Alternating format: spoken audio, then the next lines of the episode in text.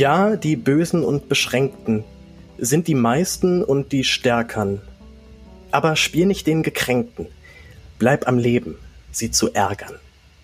Und damit herzlich willkommen, liebe Hörerinnen und Hörer. Herzlich willkommen zu einer weiteren Ausgabe des Res Publica Podcast. Mein Name ist Paul Gäbler, ich bin der Host dieses Podcasts und in der heutigen Folge werden wir uns mit Erich Kästner und seinem Buch Fabian, die Geschichte eines Moralisten beschäftigen. Bei dem Namen Erich Kästner denken wahrscheinlich die allermeisten erstmal an den Kinderbuchautor Kästner, also Pünktchen und Anton, das doppelte Lottchen, Emi und die Detektive und wie die ganzen Kinderbücher heißen. Und sehr wenigen ist bekannt, dass Kästner auch ein großer literarischer und vor allem auch politischer Schreiber war. Er hat äh, noch vor dem Krieg in Berlin Kabaretttexte geschrieben. Er hat auch nach dem Krieg in München die Kabarettszene aufgebaut. Die Münchner Freiheit zum Beispiel wurde von ihm begründet. Und bis heute ist, glaube ich, viel noch nicht wirklich bewusst, wie vielseitig und äh, stilsicher Kästner ähm, Literatur gemacht hat. Nun geht es, wir machen sozusagen heute ein kleines äh, nettes Literaturcafé aus meinem Podcast und ich darf mich äh, und ich freue mich sehr, dass ich euch Wolfgang M. Schmidt im Podcast begrüßen kann. Hallo Wolfgang, grüß dich. Hallo Paul. Wer bist du denn genau? Du bist äh, Literaturwissenschaftler, du bist Journalist und du machst die Filmanalyse bei YouTube. Ist das so korrekt wiedergegeben? Genau. Eigentlich bin ich Literaturwissenschaftler, habe mich aber dann recht früh auch mit Filmen beschäftigt. Während des Studiums bin ich eigentlich jeden Abend ins Kino gegangen, auch um so äh, gewissen Studentenpartys zu umgehen. Man konnte immer eine gute Ausrede parat, wenn man im Kino sitzen musste. Und dann habe ich mich immer mehr mit Filmen beschäftigt, habe also die Filmanalyse ins Leben gerufen, wo ich wöchentlich ideologiekritisch aktuelle Mainstream-Produktionen aus Hollywood analysiere, aber inzwischen halte ich eben auch viele Vorträge zum Thema Ideologiekritik und Film und beschäftige mich aber auch sonst darüber hinaus mit in Filmen angesprochenen Themen wie zum Beispiel ähm, Transhumanismus, Digitalisierung, solche Dinge eben. Wie kam es dazu, dass du dich dann vorwiegend auf Mainstream-Filme spezialisiert hast? Also ich erinnere mich zum Beispiel noch, dass ich deine Kritik zum zu Klassentreffen 1.0 gesehen hatte und schon beim Titel des Films äh, relativ schnell Bescheid wusste über den Ablauf des Films. Ähm, tut es nicht manchmal auch weh, sich dann mit so doch relativ primär oder relativ primitiver Film, Filmkunst zu beschäftigen? Und wäre es nicht vielleicht auch für dich irgendwie schöner, sich mit, sag mal, tiefgreifenden Filmen zu beschäftigen? Also was genau ist da der, der, der Gedanke dahinter? Nun, privat schaue ich mir natürlich durchaus andere Filme an und nicht nur Till Schweiger und Schweighöfer Filme. Aber diese Filme, gerade diese schlechten Filme, die aber ungeheuer populär sind, geben sehr viel her interpretatorisch. Denn man muss sich die Frage natürlich stellen, warum sind diese Filme so populär und warum sind es andere dann eben nicht? Und da kann man doch, wenn man diese eher analytisch betrachtet und nicht ins Kino geht, um ein schönes Kinoerlebnis zu haben, dann kann man doch sehr viel aus diesen Filmen herausholen und versteht, warum unsere Gesellschaft so ist, wie sie ist. Ja, der Zeitgeist wird dann immer sehr gut abgebildet, ne? gerade in diesen Hollywood ähm, Produktionen. Also was ist gerade politisch okay, was, was ist in Ordnung zu sagen, was ist nicht so in Ordnung. Also das, das höre ich immer bei deiner Analyse dann immer raus. Genau, sie müssen ja darauf abgestimmt sein, diese Filme, dass sie auch ein großes Publikum erreichen. Also das heißt, sie müssen permanente Zugeständnisse an den Markt und an den Geschmack machen, was jetzt ein Künstler, der sich als weitgehend autonom versteht, überhaupt nicht tun würde. Das ist aber eben dann für jemanden, der Filme fast soziologisch interpretieren möchte, eigentlich etwas ganz Wunderbares, weil man dann sehr viel in konzentrierter Form über die Gesellschaft erfährt, ohne dass man zum Beispiel jetzt empirische Forschung betreiben müsste. Hm. Nun versuche ich mal den gewagten Brückenschlag vom Film zurück zur Literatur. also es gibt, ähm, wir, wir haben uns ja verabredet, um über Erich Kästner und vor, vorwiegend seinen Fabian zu reden. Äh, du kanntest das Buch auch schon davor, ne? Also ich hatte dich ja angemeldet und meintest auch direkt, ja, natürlich ist dir ein Begriff, du müsst, musst es nur noch mal lesen und dann, dann bist du dabei. Äh, kannst dich noch erinnern, wann du das Buch zum ersten Mal gelesen hast oder wann du generell mit ihm in Kontakt gekommen bist? Es war vor ein paar Jahren, da habe ich Fabian zum ersten Mal gelesen und zwar innerhalb eines ähm, literaturwissenschaftlichen Seminars.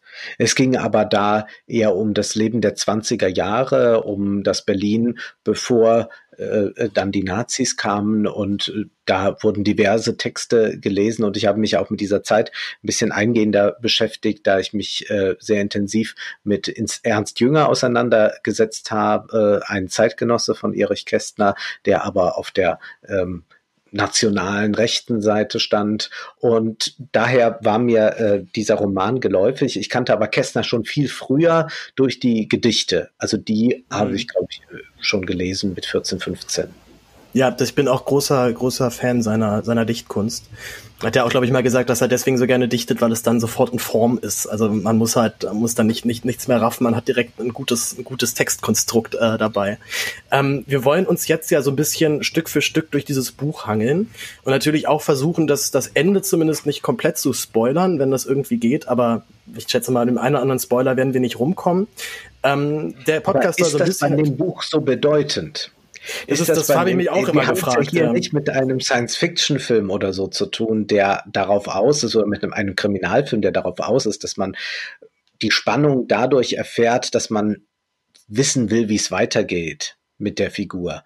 Aber ich glaube, dieser Roman ist ja eigentlich so aufgebaut, dass wir ahnen, es wird mit unserem Protagonisten kein gutes Ende nehmen und dennoch sind wir gebannt dabei, weil natürlich die Form interessant ist, diese Atmosphäre des Berlins zwischen den beiden Weltkriegen. All das erfahren wir ja dort und ich glaube, es ist gar nicht so erheblich, was da passiert, denn die Geschichte ist ja relativ schlicht. Man kann sagen, äh, ein Mann geht von A nach B oder er irrt herum von A nach B. Mhm. Ja, vor allem hat dann noch mit diesem Berlin-Bezug. Ne? Also ich hatte, ähm, ich musste auch beim Lesen jetzt, ich habe es auch das zweite Mal gelesen, das erste Mal direkt nach dem Abi vor sechs Jahren. Da war ich im Italienurlaub, ich bin zwei Wochen da alleine rumgefahren, habe dieses Buch gelesen und ich weiß auch noch, dass es sehr lange nachgewirkt hat. Also ich habe viel über das Buch noch nachträglich nachgedacht und ähm, mir Gedanken mhm. dazu gemacht. Und ähm, dann halt eben mit diesem Berlin-Bezug, mir sind natürlich auch sofort dann, was ich, Bücher wie, wie Herr, Herr Lehmann eingefallen, was ja auch nicht, was ja auch dann so ein, diesen Berlin ähm, oder diese Berlin-Atmosphäre auch sehr schön beschreibt. Und tatsächlich aber auch sehr viel an den Film Oh Boy, den du ja wahrscheinlich auch kennst. Ja, ein schöner Film. Ja, absolut. Ein, äh, Meisterwerk, würde ich sogar sagen. Ähm, Worum geht's im, im Fabian? Es geht um einen arbeitslosen Germanist, äh, Germanisten, der erst eine Zeit lang in der Werbeagentur noch arbeitet, später seinen Job verliert, also auch mit der, man muss es leider dann so sagen, mit der Zeit geht. Um ihn herum kriegt er immer wieder mit, wie Menschen aus ihren Positionen verdrängt werden, teilweise auch dann zu unlauteren Mitteln greifen, um, ihren, um ihre Posten noch irgendwie zu behalten. Und das Grusigste fand ich jetzt persönlich beim zweiten Mal lesen, dass die Parallelen zur heutigen Zeit dann doch sehr deutlich werden, werden in einigen Stellen. Geht, ging dir das auch so, Wolfgang? Diese Parallelen werden deutlich. Warum werden sie das eigentlich? Denn dieser Roman ist so konkret verortet in der Zeit mit all den äh, Sprüchen, die auch damals auf den Zungen lagen, mit natürlich auch dieser Stadt, die es natürlich immer noch gibt, nämlich Berlin und auch diese Straßen, die dort genannt werden, die äh, kennt man auch noch. Und dennoch, äh, er ist so ungeheuer äh, verortet in dieser Zeit und spricht doch darüber hinaus. Ich glaube, das liegt daran, dass diese Idee, einen Großstadtdschungel zu beschreiben, in dem sich ein Protagonist bewegt, in dem er sich verläuft und verirrt, dass das erstmal etwas ist, eine Großstadterfahrung, die wir alle haben. Das ist äh, etwas Grundsätzliches. Dann gibt es aber natürlich auch diese äh, Frage nach dem Politischen. Bei Kessner ist es ja so, dass wir hier ähm, so als Hintergrundrauschen permanent erfahren, dass da viel, viel im Gange ist, dass es dort in alle Richtungen ausschlägt, dass es mitunter ein böses Ende nehmen könnte, was es ja dann auch nahm. Und ich glaube, dass wir natürlich heute auch wieder in sehr unruhigen Zeiten leben, dass wir das ähm, sehr schnell direkt nachvollziehen können. Also auch der Beginn des Romans, der deutet ja eigentlich schon darauf hin, dass es eine sehr chaotische Welt ist und es ist ein bisschen so, als würden wir heute in eine Zeitung blicken oder würden uns äh, den Newsfeed ansehen oder eben die Timeline bei Facebook oder Twitter. Dann ist das ein bisschen so ähnlich wie der Romanbeginn. Und ich glaube, das ist etwas, was diesen Film dann doch sehr ins Heute holt, obwohl er ganz, ja, fast auf den Tag datierbar ist, wann er eigentlich spielt. Ja, also das Buch ist von 1931, ist zumindest da erstmalig erschienen. Ähm, du hast ja gerade erst den Anfang schon angesprochen. Also es beginnt damit, dass ähm, Jakob Fabian, so heißt die Hauptperson, in einem Café sitzt und die Tageszeitung überfliegt und erstmal auflistet, was so alles passiert. Ich habe hier eine Stelle rausgesucht, die ich hier kurz noch vorlesen möchte. Geht eine knappe halbe Seite. Und da wird dieser Berlin-Bezug, beziehungsweise dieser Berlin-Rummel nochmal sehr schön deutlich. Die Stadt glich einem Rummelplatz. Die Häuserfronten waren mit buntem Licht beschmiert und die Sterne am Himmel konnten sich schämen. Ein Flugzeug knatterte über die Dächer. Plötzlich regnete es Aluminiumtaler. Die Passanten blickten hoch, lachten und bückten sich. Fabian dachte flüchtig an jenes Märchen, in dem ein kleines Mädchen sein Hemd hochhebt, um das Kleingeld aufzufangen, das vom Himmel fällt. Dann holte er von der steifen Krempe eines fremden Hutes einen der Taler herunter. Besucht die Exotikbar, Neuendorfplatz 3. Schöne Frauen, Nacktplastiken, Pension Condor im gleichen Hause, stand drauf. Fabian hatte mit einem Male die Vorstellung, er fliege dort oben im Areoplan und sehe sich auf, sehe auf sich hinunter, auf den jungen Mann in der Joachimsthaler Straße, im Gewimmel der Menge, im Lichtkreis der Laternen und Schaufenster, im Straßengewirr der fiebrig entzündeten Nacht. Wie klein der Mann war, und mit dem war er identisch. Er überquerte den Kurfürstendamm. An einem der Giebel rollte eine Leuchtfigur, ein Türkenjunge war es, mit den elektrischen Augäpfeln. Da stieß jemand heftig gegen Fabiats Stiefelabsatz. Er drehte sich missbilligend um. Es war die Straßenbahn gewesen. Der Schaffner fluchte. Passen Sie auf! schrie ein Polizist. Fabian zog den Hut und sagte, werde mir Mühe geben. Na, da ist halt man, also ich glaube auch auch heutzutage könnte man könnte diese Szene noch genauso in Berlin stattfinden oder man könnte bis heute immer noch genauso Berlin beschreiben. Also die die Fassaden waren mit buntem Licht beschmiert. Das ist natürlich das ist eine schöne Formulierung und zeigt auch so diesen diesen Sarkasmus, diesen Zynismus, der eigentlich immer so bei bei Kästner so ein bisschen rumschwirrt. Wie geht es dir damit mit dieser mit dieser Stelle? Naja, sie ist glaube ich so aktuell, weil er hier die Massengesellschaft beschreibt, so wie man das damals auch nannte. Also den Einzelnen in der Masse. Und der Einzelne steht dort in diesem Gewimmel, er ist natürlich Teil des Gewimmels und versetzt sich aber dann in die Position, dass er überlegt, wie das also aussehen würde, wenn er von oben drauf schauen würde, also aus der Vogelperspektive und wäre dann eben nicht mehr Teil der Masse. Das ist natürlich etwas, was eine Schriftstellerposition ist. Also der Schriftsteller kann natürlich ähm, etwas nur beschreiben, indem er auch eine gewisse Distanz immer wieder dazu einnimmt und äh, wenn auch nicht aus der Vogelperspektive draufblickend, so dann doch von der Seite oder so draufblickt. Und ich glaube, dieses Thema, die Massengesellschaft in der Literatur abzubilden, ist ein relativ neues damals, ist aber heute ein immer noch aktuelles. Und deswegen finden wir so viele ähm, Parallelen, auch eben diese dieses merkwürdige Gefühl der Großstadt, das Anonymität ja auch etwas ist, was einem Schutz geben kann. Eben man wird nicht permanent von Nachbarn beobachtet, ob man den Mülleimer rausgefahren hat, ob man zu spät aufgestanden ist und wen man da eigentlich so abends mit nach Hause nimmt. Das ist der Großstadt, das sind den Menschen in der Großstadt, ist das egal. Und zugleich ist aber auch diese Anonymität etwas ganz Furchtbares, weil es auch für Vereinzelungen steht oder auch dafür steht, dass man eigentlich unbedeutend ist. Das ist ja auch etwas sehr Interessantes. Das ist auch hier, was wir hier erleben, eigentlich so etwas wie ein gekränktes Ich, das plötzlich merkt, dass es eigentlich wenn es auffällt, höchstens im Wege ste steht und dann vom Schaffner oder vom Polizisten zurechtgewiesen wird. Ich finde aber dann auch noch diesen, ähm, also dass dieses Zeppelin da oben irgendwelche Reklametaler dann verteilt. Es geht ja auch dann direkt um Erotik, da werden wir auch später nochmal ausführlicher drüber sprechen, denn die Erotik spielt eine große Rolle in diesem ja. Buch. Ähm, und dann aber dieses, dann auch mal direkt davor noch diesen Vergleich setzt zu dem, ähm, oh, wie heißt das Mädchen, das, das Märchen nochmal, das Mädchen, das Mädchen mit den Sterntalern, genau. ist das der Name? Ja, das Mädchen mit den Sterntalern. Ja. Also nochmal so einen ganz klassischen alten deutschen, alte deutsche Sage da, da reinschmeißt, die in dieser, diesem Großstadtgewimmel der, der aufkommenden Moderne ja nun eigentlich überhaupt nicht reinpasst. Märchen werden nur noch erfüllt von der Werbung, sagt diese Passage auch. Und der Zeppelin ist auch insofern interessant, als er sehr oft Thema wird äh, in der Literatur der damaligen Zeit. Es gibt zum Beispiel das Stück von Ödin von Horvath, äh, äh, und Caroline. Und das äh, hat auch gleich in der ersten Szene eben, dass sie auf einem Rummelplatz tatsächlich sind äh, in München und dass sie dort auf dem Oktoberfest dann eben sehen, wie da oben ein Zeppelin fliegt. Und alle schauen nach oben und wünschen sich natürlich äh, auch einen sozialen Aufstieg damit, ein Fortkommen aus diesem Gewimmel. Und äh, das ist also ein, ein Thema, das man in der Zeit sehr, sehr häufig findet. Und dieser Blick nach oben und zugleich diese Sehnsucht. Und da ist eben auch äh, dieser Himmel ist, kann man sagen, leer. Da ist ja kein, da, da ist kein milder Gott mehr, der Sterntaler aussendet oder so. Also da, das ist eigentlich eine äh, transzendentale Obdachlosigkeit, würde Lukács sagen. Und gefüllt wird diesen ja, und nur, noch, noch Sterne, die sich nur noch von der Werbe nur noch Sterne, die sich schämen, ne? Ja. ja. Und die gefüllt wird das alles nur noch von der Werbeindustrie. Und das ist ja neben der Erotik äh, das zweite große Thema: Werbung, Reklame, wie man damals sagte. Und Kästner verquickt das ja auch miteinander. Ne? Ja, der Fabian arbeitet ja auch noch anfangs als Reklameschreiber mhm. für, einen, ähm, für einen Verlag. Der, den Job wird er dann später los. Und äh, das, das, also das fand ich so mit eigentlich der berührendsten Stellen, wo er dann erstmal völlig also völlig schockiert, traumatisiert, da durch Berlin läuft, sich nicht traut, es seiner, äh, seiner Freundin zu erzählen oder Freundin kann man auch nicht so richtig sagen, zumindest die Dame, mit der äh, zumindest eine gewisse Anbahnung zu der Zeit gibt.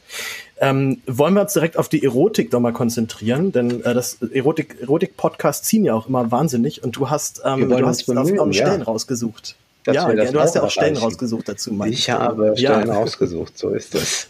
Äh, was äh, sollen wir als erstes machen? Ähm, sollen wir vielleicht ein, ein Thema vielleicht auf äh, zum Thema äh, männliche Prostitution? Auch das ist ja etwas, gerne, was ja. wir sehr, sehr äh, erst einmal vielleicht nicht vermuten würden. Äh, aber männliche Prostitution war durchaus sehr präsent zu dieser Zeit.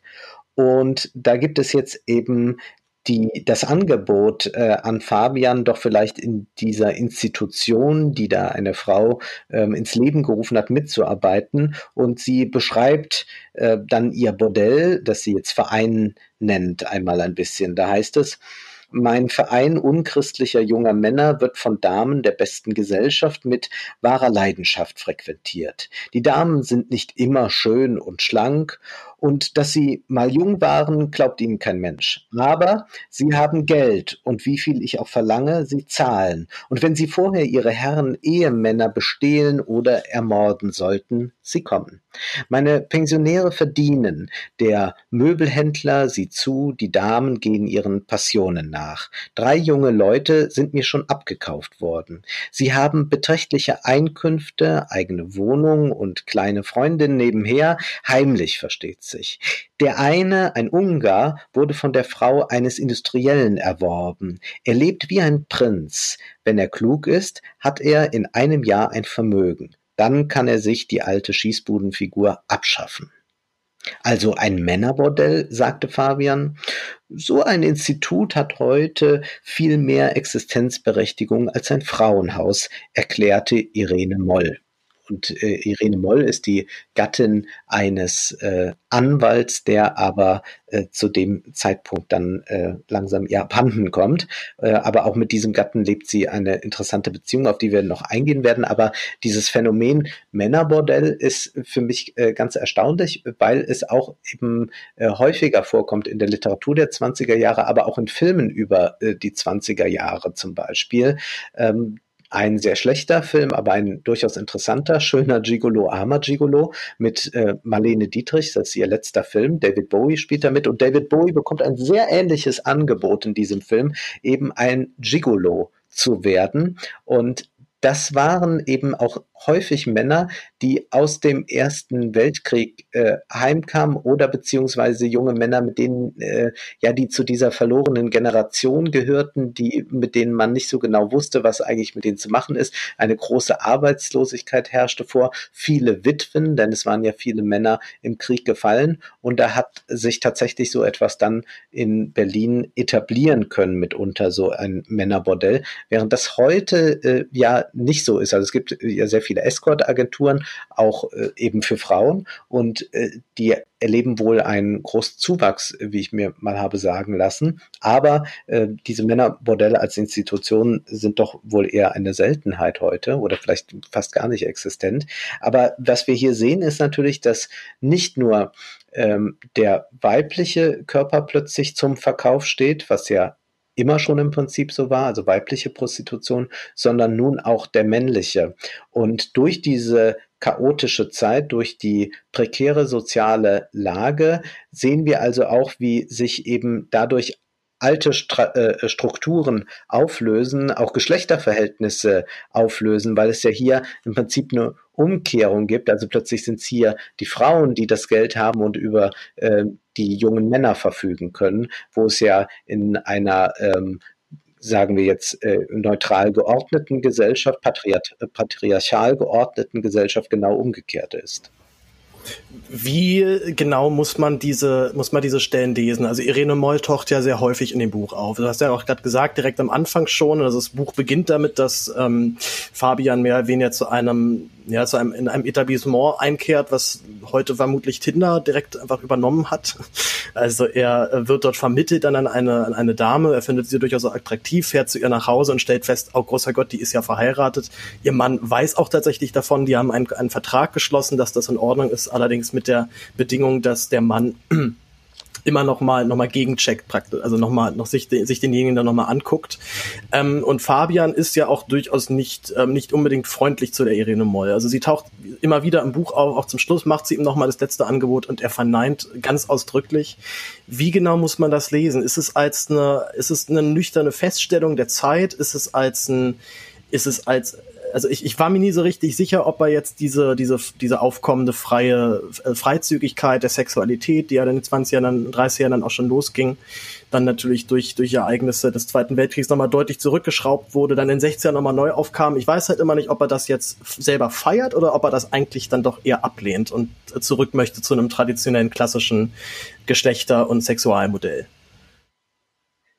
Ich habe den Verdacht, oder nicht nur den, oder sagen wir den begründeten Verdacht, dass Kästner doch eigentlich ein sehr konservativer Autor ist, der nämlich versucht, durch die moralische Brille, also das ist ja auch die Geschichte eines Moralisten, so heißt das Buch, und das ist durchaus auch identifizierbar mit dem Autor, dass er durch diese Brille eben äh, beobachtet, was in seinem Umfeld im Berliner Leben passiert und dass er das entsprechend darstellt. Das macht er ironisch, das macht er natürlich nicht all, nicht so oberlehrerhaft äh, wie vielleicht ein äh, katholischer Pastor, aber er tut das schon und ich glaube einfach, dass er diese Umbrüche der Zeit als sehr problematisch ansieht und auch es problematisch ansieht, dass äh, Frauen nun jetzt äh, frei ihr Leben gestalten können, beziehungsweise müssen. Also das ist ja oft eben sehr eng auch miteinander verknüpft,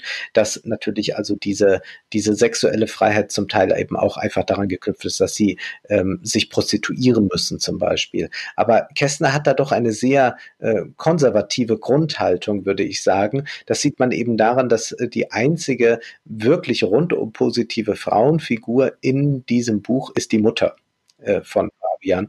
Und äh, das findet man auch in anderen äh, Texten immer wieder bei ähm, Kästner, dass äh, die Mutterfiguren besonders positiv besetzt sind, weil die natürlich noch für diese alte Ordnung stehen, während hier eben sehr eng verknüpft wird. Einmal äh, sexuelle Libertinage, Befreiung mit Verkaufen des eigenen Körpers, mit ich bin eigentlich nicht mehr als eine lebende Ware. Und das ist ein Vorwurf, der, glaube ich, schon sehr stark an, äh, auf Frauen gemünzt ist. Also zwar findet hier dieses Thema Männerbordell Eingang in den Text, aber eigentlich geht es doch sehr, sehr stark darum, dass es eigentlich äh, unglaublich ist, was diese Frauen sich herausnehmen. Und es gibt ja auch so ein paar äh, doch sehr, sehr ähm, alberne Texte, äh, sehr, sehr schwache Gedichte von Kästner, wo er sich zum Beispiel in einem Gedicht darüber empört, dass die Frauen sich aus der Mode heraus nun die Fingernägel rot lackieren und äh, dann auch wirklich äh, zu zum Teil erschreckenden Pointen äh, kommt. Äh, ich will, will das nur, nur ganz kurz äh, vorlesen, dass man wirklich mal diese Kästner-Seite auch kennenlernt, denn dass wir ihn mögen, haben wir ja schon bekundet und daran wird sich ja auch nichts ändern, aber wir können ja auch Wirklich auch als Feminist kann man ihn nicht bezeichnen, ja. Das, das er, war, er war sicherlich kein Feminist, das, äh, das ist äh, deutlich, aber wenn ich mal diese eine Sache, also äh, zwar heißt dieses Gedicht sogenannte Klassefrauen, wo er also dann äh, sagt, sind sie nicht pfui teuflisch anzuschauen, plötzlich färben sich die Klassefrauen, weil es Mode ist, die Nägel rot. Und dann geht er eben durch, dass diese Frauen, wenn es Mode ist, alles Mögliche machen würde und dann sagt er am Ende noch, wenn's doch Mode würde zu verblöden, denn in dieser Hinsicht sind sie groß. Wenn's doch Mode würde, diesen Kröten jede Öffnung einzeln zuzulöten, denn dann wären sie, wären wir sie endlich los. Äh, also das zerstörst, zerstörst mir mein Idol gerade. Ja, aber das, ich wusste das. Und dieses schon. Gedicht wurde zum Beispiel auch in der in der Frankfurter Anthologie vorgestellt ähm, von äh, äh, einer Frau, die dieses Gedicht also ungeheuer lobt. Und ich war sehr verblüfft, dass das also auch noch ähm, nach dem, Zweit, nach dem Zweiten Weltkrieg noch möglich war, dass äh, Leute dieses Gedicht gelobt haben. Oder es gibt äh, ein Gedicht, das ich jetzt nicht vorlese, wo es zum Beispiel um eine ähm, äh, Transvestitenbar in Berlin geht, wo er auch äh, sehr deutlich macht, was er eigentlich davon hält, wenn sich äh, Männer als Frauen verkleiden.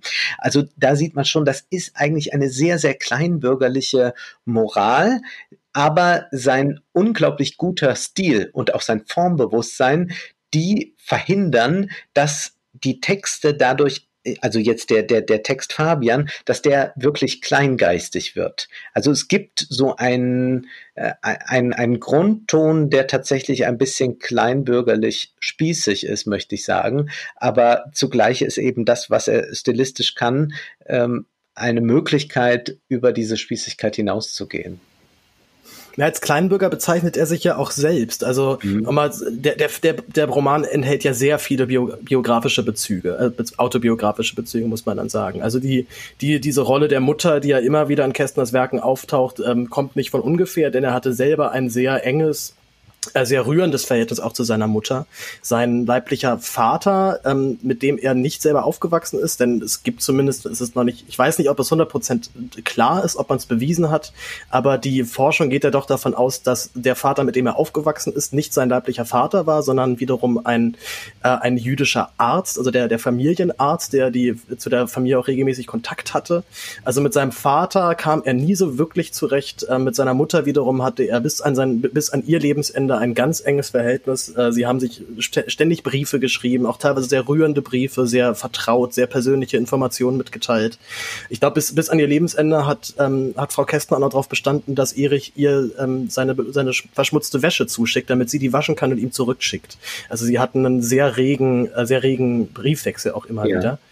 Und das kommt ja sowohl in seinen Kinderbüchern immer wieder ganz deutlich raus, also auch Emil und die Detektive ist, ähm, ist, ist die Mutter das, das Paradebeispiel für gute Erziehung. Und auch im Fabian gibt es sehr viele, sehr schöne Stellen, wo ich auch noch eine vorlesen möchte. Ähm, nur kurz zur Handlung. Ähm, wir sind jetzt hier schon an der Stelle, dass Fabian seinen Posten verloren hat, sich dafür aber so schämt und seine Mutter ist nur gerade zu Besuch. Und dann kommt er aber gleich in eine ziemlich äh, gemeine Zwickmühle.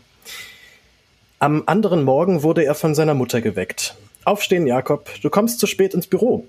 Er machte sich rasch fertig, trank den Kaffee im Stehen und verabschiedete sich. Ich werde inzwischen Ordnung schaffen, sagte sie. Sowas von Staub überall. Und an deinem Mantel ist der Henkel abgerissen. Geh ohne Mantel, es ist ja warm draußen. Fabian lehnte an der Tür und sah zu, wie die Mutter hantierte. Ihr aus Nervosität und Ordnungsliebe addierter Fleiß wirkte anheimend. Das Zimmer war erfüllt davon. Er erinnerte plötzlich an zu Hause dass du dich ja nicht fünf Minuten hinsetzt und die Hände in den Schoß legst, warnte er. Wäre es nicht schöner, wenn ich jetzt Zeit hätte? Wir könnten in den Tiergarten gehen oder ins Aquarium. Oder wir blieben hier und du würdest mir wieder einmal davon erzählen, wie komisch ich als Kind war. Als ich die Bettstelle mit der Stecknadel völlig zerkratzte und dich dann bei der Hand nahm, um dir das herrliche Gemälde zu zeigen. Oder als ich dir zum Geburtstag weißen und schwarzen Zwirn und ein Dutzend Nähnadeln und Druckknöpfe schenkte. Und ein Heft Stecknadeln und weiße und schwarze Nähseide. Es ist mir noch wie heute, sagte die Mutter und strich das Jackett glatt. Der Anzug müsste gebügelt werden. Und eine Frau müsste ich haben und sieben kleine ulkige Kinder, ergänzte er in weiser Voraussicht. Stell dich an die Arbeit. Die Mutter stemmte die Arme in die Hüfte. Arbeiten ist gesund. Übrigens, ich hole dich am Nachmittag vom Büro ab. Ich warte vor der Tür. Dann bringst du mich zum Bahnhof. Es ist sehr schade, dass du nur einen Tag bleiben kannst. Er kam noch einmal zurück. Die Mutter sah ihn nicht an, sie machte sich am Sofa zu schaffen. Ich hielt es drüben nicht mehr aus, murmelte sie. Aber nun geht's schon wieder. Du musst nur länger schlafen und du darfst das Leben nicht so schwer nehmen, mein Junge. Es wird dadurch nicht leichter. Nun gehe ich aber. Sonst komme ich wirklich noch zu spät, sagte er. Und die Stelle geht noch, geht noch, weiter. Er geht dann raus und merkt halt, okay, was mache ich jetzt hier eigentlich gerade? Will ich jetzt wirklich dieses alberne Theaterstück aufführen und tut es tatsächlich dann auch später, als er dann äh, sich von seiner Mutter vom Büro abholen lässt, sich dann auch schnell irgendwie in den Büroeingang schummelt und dann so tut, als würde er gerade von der Arbeit kommen. Und ich glaube auch seine, seine Beichte, dass er arbeitslos geworden ist, kommt dann auch ganz zum Schluss des Buches erst. Also das, dieses Mutterverhältnis ist hier ganz eng und ähm, auch sehr hübsch. Er fährt dann zum Schluss des Buches ja noch zurück nach Dresden, also auch wieder autobiografischer Bezug. Kästner ist selber gebürtiger Dresdner. Und ähm, Fabian entflieht dann sozusagen dieser, dieser Hitze und der, dieser Aggression der Großstadt, auf die er nicht mehr, ähm, mit der er nicht mehr zurechtkommt. Und das ist natürlich auch der Blick eines Nostalgikers das ist ja ganz erstaunlich eigentlich bei Kästner, dass das auch so ein Grundelement seiner Literatur ist, dass es eine Nostalgie ist, die hier einmal eigentlich ziemlich deutlich wird, man möchte fast so zurück in den äh, Schoß seiner Kindheit. Aber das ist etwas, was äh, doch sehr, sehr stark ist, äh, in, in, was diese äh, Figuren auch dann so traurig macht, dass es nicht mehr so ist. Und man kann aber dann fragen, ja, wie sollte es denn sein, so wie früher, so wie äh, zur Kaiserzeit? Also meistens geht es ja um, um eine Zeit vor dem Ersten Weltkrieg. Und dann wird das Ganze ja schon sehr fraglich. Also das ist natürlich etwas, was tatsächlich ein, eine kleinbürgerliche Fantasie ist, die wir auch heute natürlich sehr präsent haben, dass es immer so eine Sehnsucht nach einem Früher gibt und sobald man aber dann konkreter nachfragt, wird es dann äh, schwammig oder es wird äh, geradezu absurd. Und das ist, glaube ich, etwas, was bei Kästner ähm, nicht so stark in den Vordergrund tritt, dass es allzu betulich wird, höchstens mal in einigen Versen oder vielleicht ein bisschen in der Kinderbuchliteratur. Im Fabian verbietet er sich das. Er ist natürlich hier auch nicht so radikal wie Alfred Döblin in Berlin Alexanderplatz, um mal einen weiteren Großstadtroman aus der Zeit zu nennen, aber er versucht zumindest eben diese Passagen, eine hast du jetzt gerade vorgelesen, doch auch mit einer gewissen Sachlichkeit dann doch anzufassen, wenn gleich eine Nostalgie vorhanden ist. Weil Sachlichkeit ja auch das große Thema eigentlich ist in in der Literaturgeschichte dann auch. Also man spricht ja von der neuen Sachlichkeit und man könnte sagen, dass Fabian ein neusachlicher Roman ist mit nostalgischen Zügen, was vielleicht ein bisschen auch zu der neuen Sachlichkeit irgendwie äh, passt, weil die neue Sachlichkeit natürlich auch nicht eine totale Affirmation dieser modernen Welt meint, sondern vielleicht auch immer die eine oder andere Krokodilsträne darüber, dass es nicht mehr so ist, wie es einmal war. Nun sagtest du ja auch, dass sich, dass ja in dem Roman immer wieder durchscheint, dass gerade sehr viel, zu, dass gerade sehr viel los ist, dass es eine Veränderung auf jeden Fall gibt in der derzeitigen Politik, in der Gesellschaftszusammensetzung. Das mhm. wird ja dann gerade immer in diesen Brüchen halt mit seiner, mit seiner Mutter, die ähm, nun wirklich für das ganz klassische, traditionelle, konservative, alte Leben steht. Äh, sie hat, glaube ich, auch im Buch dann auch eine, eine Seifen, ich glaube, nach einem Seifenladen ist es, ja, also wieder auch schon dann die nächste Parallele, also zum, zu, zu Emi und die Detektive, die ja auch, äh, wo die Mutter ja auch, glaube ich, einen Seifenladen hat, wenn ich mir das richtig gemerkt habe. Ja. Kannst du das bestätigen? Ja. ich, ich, guck's, ich, ich bin mir nicht ganz sicher. Äh, ich glaube, sie arbeitet, Familie. ist sie nicht im Friseursalon? Nee, stimmt, richtig, sie ist Friseuse. Nee, stimmt, falsch. Ja, egal. Ähm, über, das haben wir einfach überhört. Ich lasse sowas natürlich immer alles drin. Und du hattest aber auch noch eine Stelle rausgesucht, wo, ähm, wo dieser politische Konflikt der Zeit nochmal deutlich wird. Ja, ich würde noch eine, bevor wir äh, jetzt ähm, das äh, Thema ja, Geschlechter ver verlassen, nochmal auf ein, einen Punkt kommen. Also wir haben jetzt zum einen die Mutter da, wir haben jetzt von Männerbordellen gehört und wir hören jetzt eben von dieser Irene Moll, die jetzt dieses Männerbordell betreiben will, die aber Anwaltsgattin ist und mit ihrem Mann einen merkwürdigen Vertrag hat, eigentlich einen sehr modernen Vertrag, der so ein bisschen äh, auch unserem Zeitgeist entspricht. Also es gibt ja durchaus Überlegungen, gerade auch im Zuge von Shades of Grey, ob man nicht vertraglich äh, Sexualität und Partnerschaft äh, lösen sollte, um auch Konflikte zu vermeiden. Im Prinzip ist das ein solcher Ansatz und äh, das Verträge schließen, ist natürlich auch immer schon ein Verweis darauf, dass äh, Sexualität hier in den Tauschprozess, in den kapitalistischen Kreislauf eingespeist wird und dass damit auch eine gewisse Romantik äh, nicht mehr möglich ist. Und deswegen ist halt auch dieses,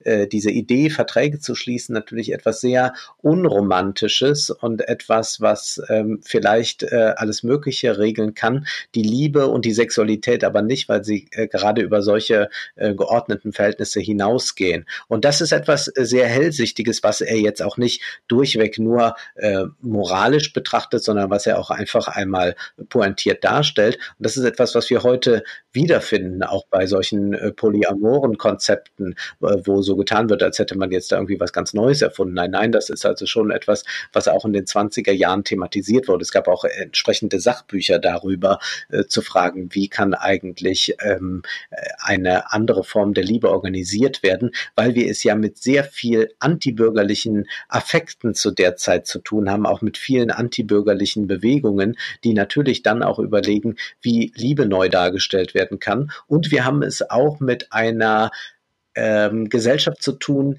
die eben nicht mehr patriarchal geordnet sein kann in der Hinsicht, dass die Frauen komplett zu Hause bleiben, sondern man braucht sozusagen auch die, äh, die arbeitende Frau, damit diese moderne Wirtschaft überhaupt funktionieren kann. Also gerade dieser ganze Angestellten-Sektor, der damals entsteht, ist natürlich auch einer, der schon sehr weiblich geprägt ist. Oder denken wir an die Sekretärinnen. Es gibt ja auch zu der Zeit dann eben das Genre des Sekretärinnen-Romans und diese spielen dann auch oft in Berlin, wie zum Beispiel äh, Bücher von Irmgard Coin. All das finden wir also hier wieder und diese äh, neue Organisation von Liebe und Sexualität, die sorgt natürlich natürlich auch dafür, dass eben äh, es eigentlich nicht mehr eine äh, romantische Verlässlichkeit gibt. Man blickt einander in die Augen und weiß, man ist füreinander bestimmt und wird ein Leben lang zusammenbleiben oder erlebt zumindest einen großen tragischen Tod. All das gibt es nicht mehr und Kästner hat das ja so schön zusammengefasst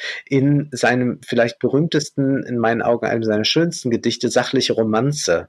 Und da schildert er ja so ein Paar. Und das beginnt ja damit, als sie einander acht Jahre kannten, und man darf sagen, sie kannten sich gut, kam ihre Liebe plötzlich abhanden, wie anderen Leuten ein Stock oder Hut. Und hier ist das ein ungeheurer Bruch, den er herstellt, aber es trifft es sehr genau, dass plötzlich äh, Liebe und Beziehung in diesem Konsumkreislauf eingespeist sind und dass sie deswegen auch abhanden kommen können wie ein Produkt, das man kauft, ein Stock oder ein Hut.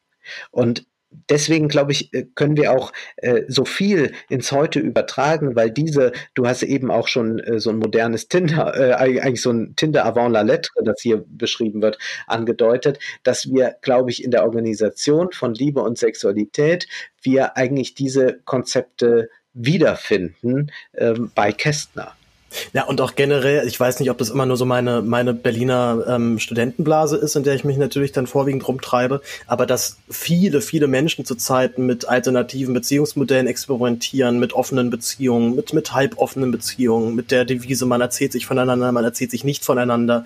Also das, das scheint mir zumindest so gerade zu sein, dass das nochmal sehr, sehr Thema wird für viele Menschen oder sich zumindest dieser alt, diese alte Form von Sexualität, die sich äh, immer monogam orientiert, gerade so ein bisschen wieder auflöst oder wie du ja auch sagtest, erneut auflöst. Das ist ja keine, keine neue Erscheinung insgesamt. Genau, und das Witzige finde ich, und da finde ich also Kästner wahnsinnig raffiniert, ähm, Kästner hat schon verstanden, dass das mit einer modernen Welt, mit Technik und vor allem mit einer modernen Ökonomie einhergeht. Das heißt, was Kästner hier nicht macht, ist, uns irgendwelche Reformphilosophen vorzuführen, die neue Liebeskonzepte entwickeln, nach denen sich dann die Gesellschaft ausrichtet. Also was er nicht hier tut, ist uns zu zeigen, das sind jetzt wirklich Avantgardisten, das sind die Progressiven, die jetzt so ihre Liebe organisieren, sondern er sagt, das ist eben ein Effekt aus einer neuen Wirklichkeit heraus, dass die Liebe jetzt so oder so organisiert wird. Und was man heute bei vielen findet, man liest ja irgendwie so alle drei Tage in, im Feuilleton irgendwo einer Zeitung äh, ein Plädoyer für die polyamore Liebe und gegen äh, die bürgerliche Ehe. Und das wird immer so ungeheuer progressiv dargestellt. Und ich äh, frage mich immer, was ist äh, daran progressiv, wo wir ohnehin eine Scheidungsrate von weiß ich nicht wie viele haben. Ähm, also äh, heute ist es ja eher umgekehrt. Also wir haben vielleicht heute ist wer wirklich an an einem romantischen Liebeskonzept festhält, gar nicht an der bürgerlichen Ehe, aber an einem romantischen Liebeskonzept, der ist ja heute viel subversiver als der, der sagt, ja, ich äh, guck mal und mach mal so alles nebenher und äh, äh, zur Not auch mit vier zusammen. Also das ist ja ein Konzept, das äh, nicht eines ist, was besonders progressiv ist, sondern in meinen Augen eher eines, das sich genau diesen äh, wirtschaftlichen Gegebenheiten, wo permanente Mobilität und Flexibilität eingefordert wird, dass denen entspricht. Wir haben eigentlich heute eine Gesellschaft, wo gerade ein romantisches Liebeskonzept fast so etwas wie ein Dorn im Auge ist. Deswegen kann ich immer, äh, finde ich es immer sehr amüsant, wenn man dann äh, so pseudoprogressive Artikel liest und einfach sagt, nee, das sind einfach äh, Effekte, wo Leute keine Festverträge mehr bekommen und alle halbe Jahr umziehen müssen. Da wird es auch schwer, eine feste Beziehung einzugehen. Wo Studenten dazu angehalten werden, möglichst viele Auslandsaufenthalte zu haben, wird es sehr schwer, äh, eine romantische romantische Beziehung aufzubauen. Und so passt man sich dann an die Gegebenheiten an. Das hat nur nichts Progressives. Das ist einfach eben ein Anpassungsprozess. Und ich finde, das macht Kästner eigentlich schon äh, sehr deutlich, dass er hier zeigt, das sind eben äh, Anpassungen und man ist manchmal erstaunt darüber, wie schnell und wie gut der Mensch sich an eben solche neuen Bedingungen anpassen kann. Zumal er es auch, er wechselt ja immer zwischen einer, ich sag mal, zynischen, beobachtenden Sichtweise, was ich sein, sein Nachbar, der halt irgendwelche kranken Orgien in seinem Zimmer feiert und die Haushälterin, die sich immer wieder darüber mokiert, dann aber letztendlich doch nichts sagt. Ähm, und dann auf der anderen Seite der Konflikt dann mit Cornelia, mit seiner Freundin, die ebenfalls in derselben Pension wohnt wie er und ähm, wo sich eine Liebesbeziehung anbahnt, beide sehr, sehr verknallt ineinander sind und sie dann allerdings die Möglichkeit bekommt, als Schauspielerin zu arbeiten und wie selbstverständlich auch von ihr verlangt wird, natürlich mit den Produzenten jetzt in die Kiste zu steigen und Fabian das aber auch mitmacht, also auch dann sagt, naja gut, wenn es keinen anderen Weg gibt, dann machen wir das jetzt erstmal so. Er möchte natürlich auf gar keinen Fall ihrer, ihrer Karriere da im Weg stehen. Er gibt ihr auch noch Geld, also er ist unglaublich lieb und, ähm, und großzügig noch ihr gegenüber, obwohl er eigentlich irgendwann feststellt, dass sie ähm, schon noch an ihm hängt, aber natürlich ihre Karriere erstmal von hinten anstellt. Das würde ja dann sehr gut passen zu deinen, zu deinen Ausführungen, dass da, dass sich letztendlich da die Sexualität oder die Romantik an den wirtschaftlichen Bedingungen der Zeit dann anpasst. Ja. Ne?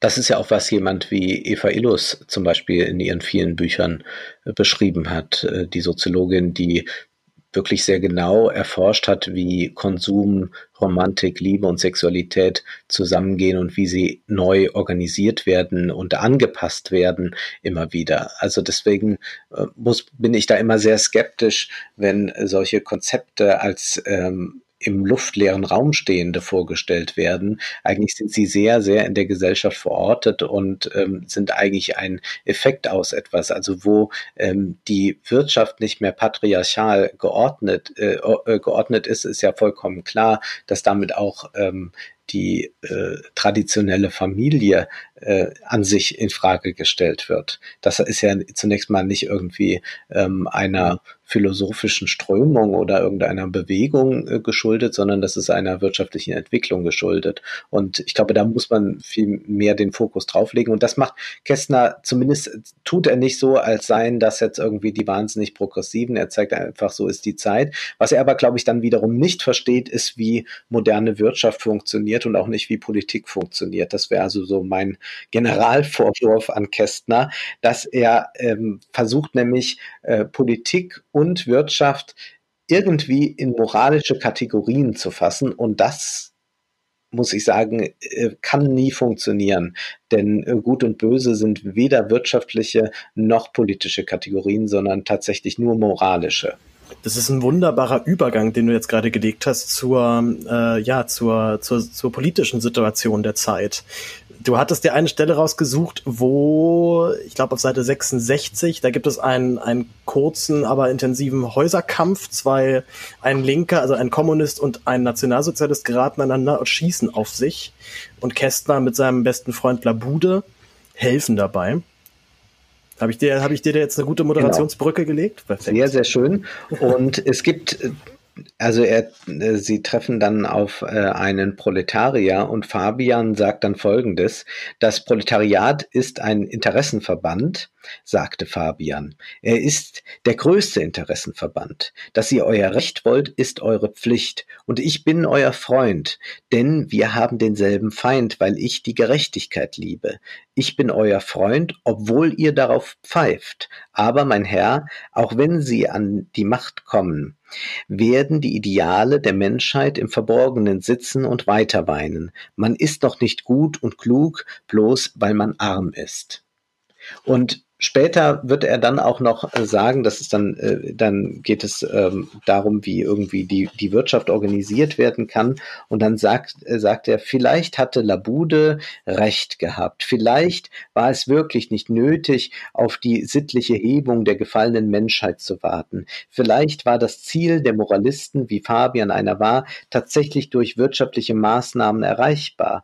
War die moralische Forderung nur deswegen uneinlösbar, weil sie sinnlos war? War die Frage der Weltordnung nichts weiter als eine Frage der Geschäftsordnung. Labude war tot. Also es geht hier darum, dass wir zum einen thematisiert bekommen, dass es also ein, äh, dass es also Proletarier gibt, die sich vereinen, um gegen die Ungerechtigkeit zu kämpfen. Zugleich wird aber dann eine moralische Kategorie eingeführt, nämlich, dass sozusagen die Ideale der Menschheit im Verborgenen sitzen und weiter weinen. Was Kästner hier Fabian sagen lässt, ist eigentlich, dass ihr natürlich recht habt mit eurem politischen Anliegen, aber äh, weiterhin eine Unmoral in der Gesellschaft sein wird, wenn ihr erfolgreich seid und dadurch wird sozusagen die Welt am Ende doch nicht besser.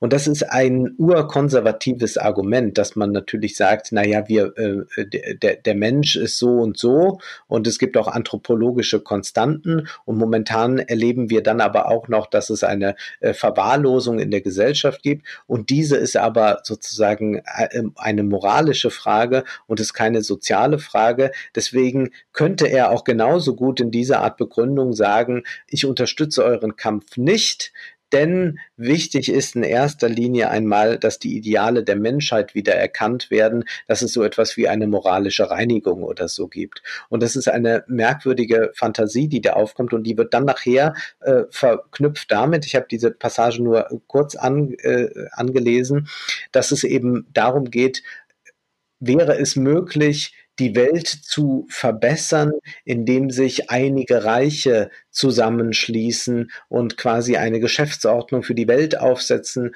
wo sie dann strukturiert äh, an die Probleme der Menschheit herangehen und sozusagen dann dafür sorgen, dass die Menschheit sittlich besser wird. Und hier wird eben Ökonomie und Moral miteinander verknüpft und das ist natürlich immer ein Argument der Konservativen, um jeden sozialen Aufstand niederzuschlagen, um zu sagen, naja, es geht doch am Ende darum, dass äh, da, also die, die, die Menschen werden ja nur nicht besser, wenn man ähm, den Armen bisschen mehr gibt oder so.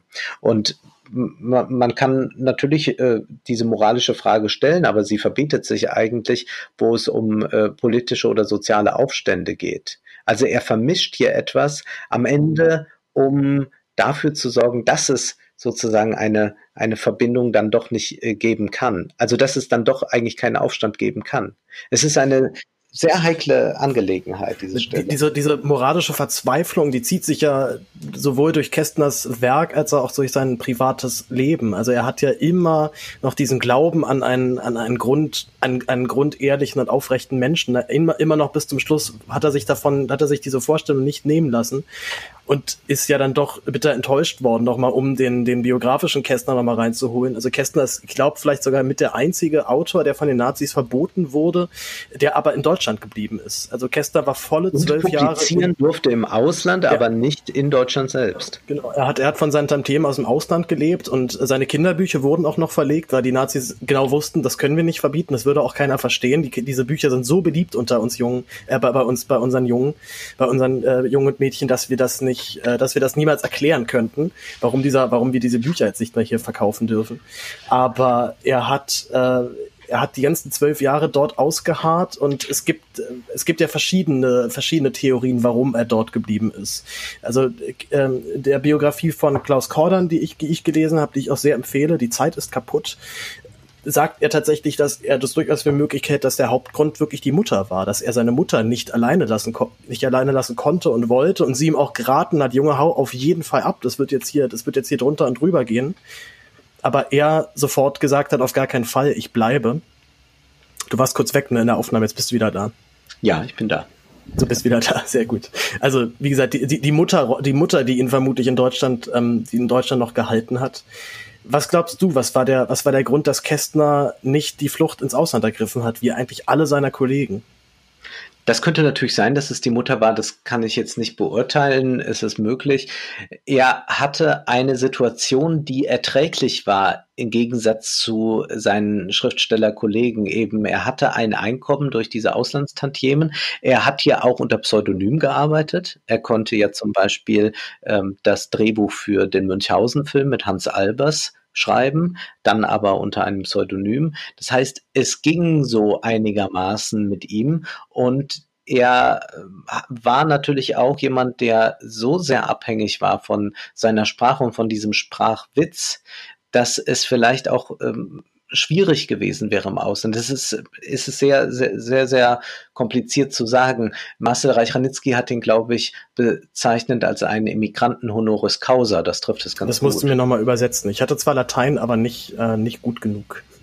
Also der Ehre halber also er, er, er war nicht wirklich einer, der ins Exil gegangen ist, aber sozusagen der Ehre halber war er dann, hatte er eine solche Position. Also niemand hat ihm ja zum Beispiel dann vorgeworfen, wirklich, dass er geblieben ist. Also er war jetzt eben nicht die, er war nicht ein Schriftsteller, der in die innere Immigration wirklich gegangen ist, weil er im Ausland publiziert hat.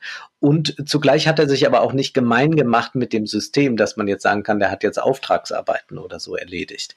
Ähm, also es ist eine der, er hat die Nazis aber auch wahnsinnig unterschätzt, oder? Also ja. er, er, hat er hat es zwar kommen sehen, auch Fabian gibt äh, gibt es ja ganz viele Anspielungen und ich, ich werde auch gleich noch eine Stelle vorlesen, wo mir die Haare zu, zu Berge standen. Es gibt die berühmte Traumszene aus dem Fabian aber er wusste, er hatte, glaube ich, nicht damit gerechnet, dass die ersten sich so lange halten würden und dass sie wirklich es, das durchziehen mit, ähm, mit dem Kontinent in Schutt und Asche legen. Ich glaube, das hat er dann doch nicht, ähm, nicht geahnt, dass die, dass die Herrschaft der Nazis derartig brutal sein würde. Nee, er war da etwas naiv. Er war fast so naiv, möchte ich sagen, wie seine Literatur, da wo sie allzu politisch werden will. Es gibt ja von Kästner, weil ich das eben angesprochen habe, diese Idee, die er übernimmt von H.G. Wells, nämlich dass es doch gut wäre, wenn die Welt so regiert würde von ein paar mächtigen, weisen, moralisch richtig handelnden Superreichen, die äh, dann für eine Ordnung sorgen. Das ist natürlich ein bisschen so dieses Konferenz der Tiere-Konzept, das man da wiederfindet, aber er hat dann auch zum Beispiel einen Essay geschrieben über die Funktion von äh, Reklame und Propaganda und da sagt er, also man müsste eigentlich, und das übernimmt er von äh, einem Roman von Wells, nämlich das Leben des William äh, Clissold, dass man Propaganda betreiben müsste, insofern, als sie dann positiv nicht nur äh, Produkte bewirbt, sondern eben menschliche Werte, Freiheit, äh, alles Mögliche, ja, Frieden. Und so müsste man eigentlich jetzt äh, Propaganda betreiben, um dann die Menschheit zu verbessern. Das ist schon ein sehr merkwürdiger, man kann auch sagen, undemokratischer Blick auf die Weltpolitik und dieses ähm, ewige Lamoyante darüber, dass äh, die Menschheit so äh, ja so verkommen jetzt inzwischen ist oder so, das ist dann auch immer etwas sehr gefühltes, was man ja sehr schwer festmachen kann. Also das äh, vor allen Dingen geht man damit so ein bisschen auf dem Leim äh, der Sache wir sehen hier eine chaotische Stadt. Wir sehen hier dass alte Ordnungen zerbrechen.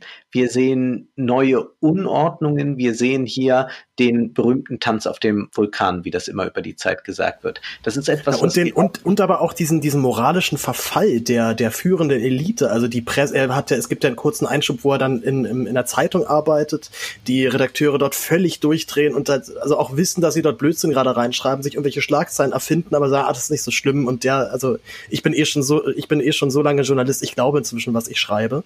Und ja. gleichzeitig aber auch die Politik auch keiner, auch keiner, keine Mittel mehr weiß, äh, Herr der Lage zu werden. Also da sind natürlich dann auch wiederum die Parallelen zu heute sehr stark dabei. Und das ist etwas, was er auch im Film sehr deutlich macht, nämlich ähm, Cabaret mit äh, Liza Minnelli und ähm, äh, Fritz Wepper. Und in, das ist ja auch, beruht ja auf einem äh, Roman von Isherwood, äh, Devol Berlin, der autobiografisch gefärbt ist und der zeigt auch diesen Tanz auf dem Vulkan, auch diesen moralischen Verfall natürlich nicht so moralistisch, äh, wie das äh, der Kästner tut, sondern Isherwood ist in dieser Zeit auch sehr aufgegangen in diesem Berlin. Aber das Problem ist an dem Film wie auch an diesem Roman, wenn man das alles sieht, dann stellt sich unwillkürlich so ein Wunsch nach Ordnung ein. Und das ist ja etwas, was die Nazis suggeriert haben, dass sie, wenn sie kommen, sie wieder eine Ordnung herstellen werden. Die Wahrheit ist aber, dass gerade der Karneval, um es mal so zu sagen, weiterging in der Nazizeit, beziehungsweise dann auf perverseste Weise auf die Spitze getrieben wurde. Ich liebe besonders das Filmgenre Sadiko Nazista. Das sind Filme, die äh, SM und Nazitum zusammendenken und die zeigen dann äh, Nazi-Bordelle und da geht es dann immer hoch her.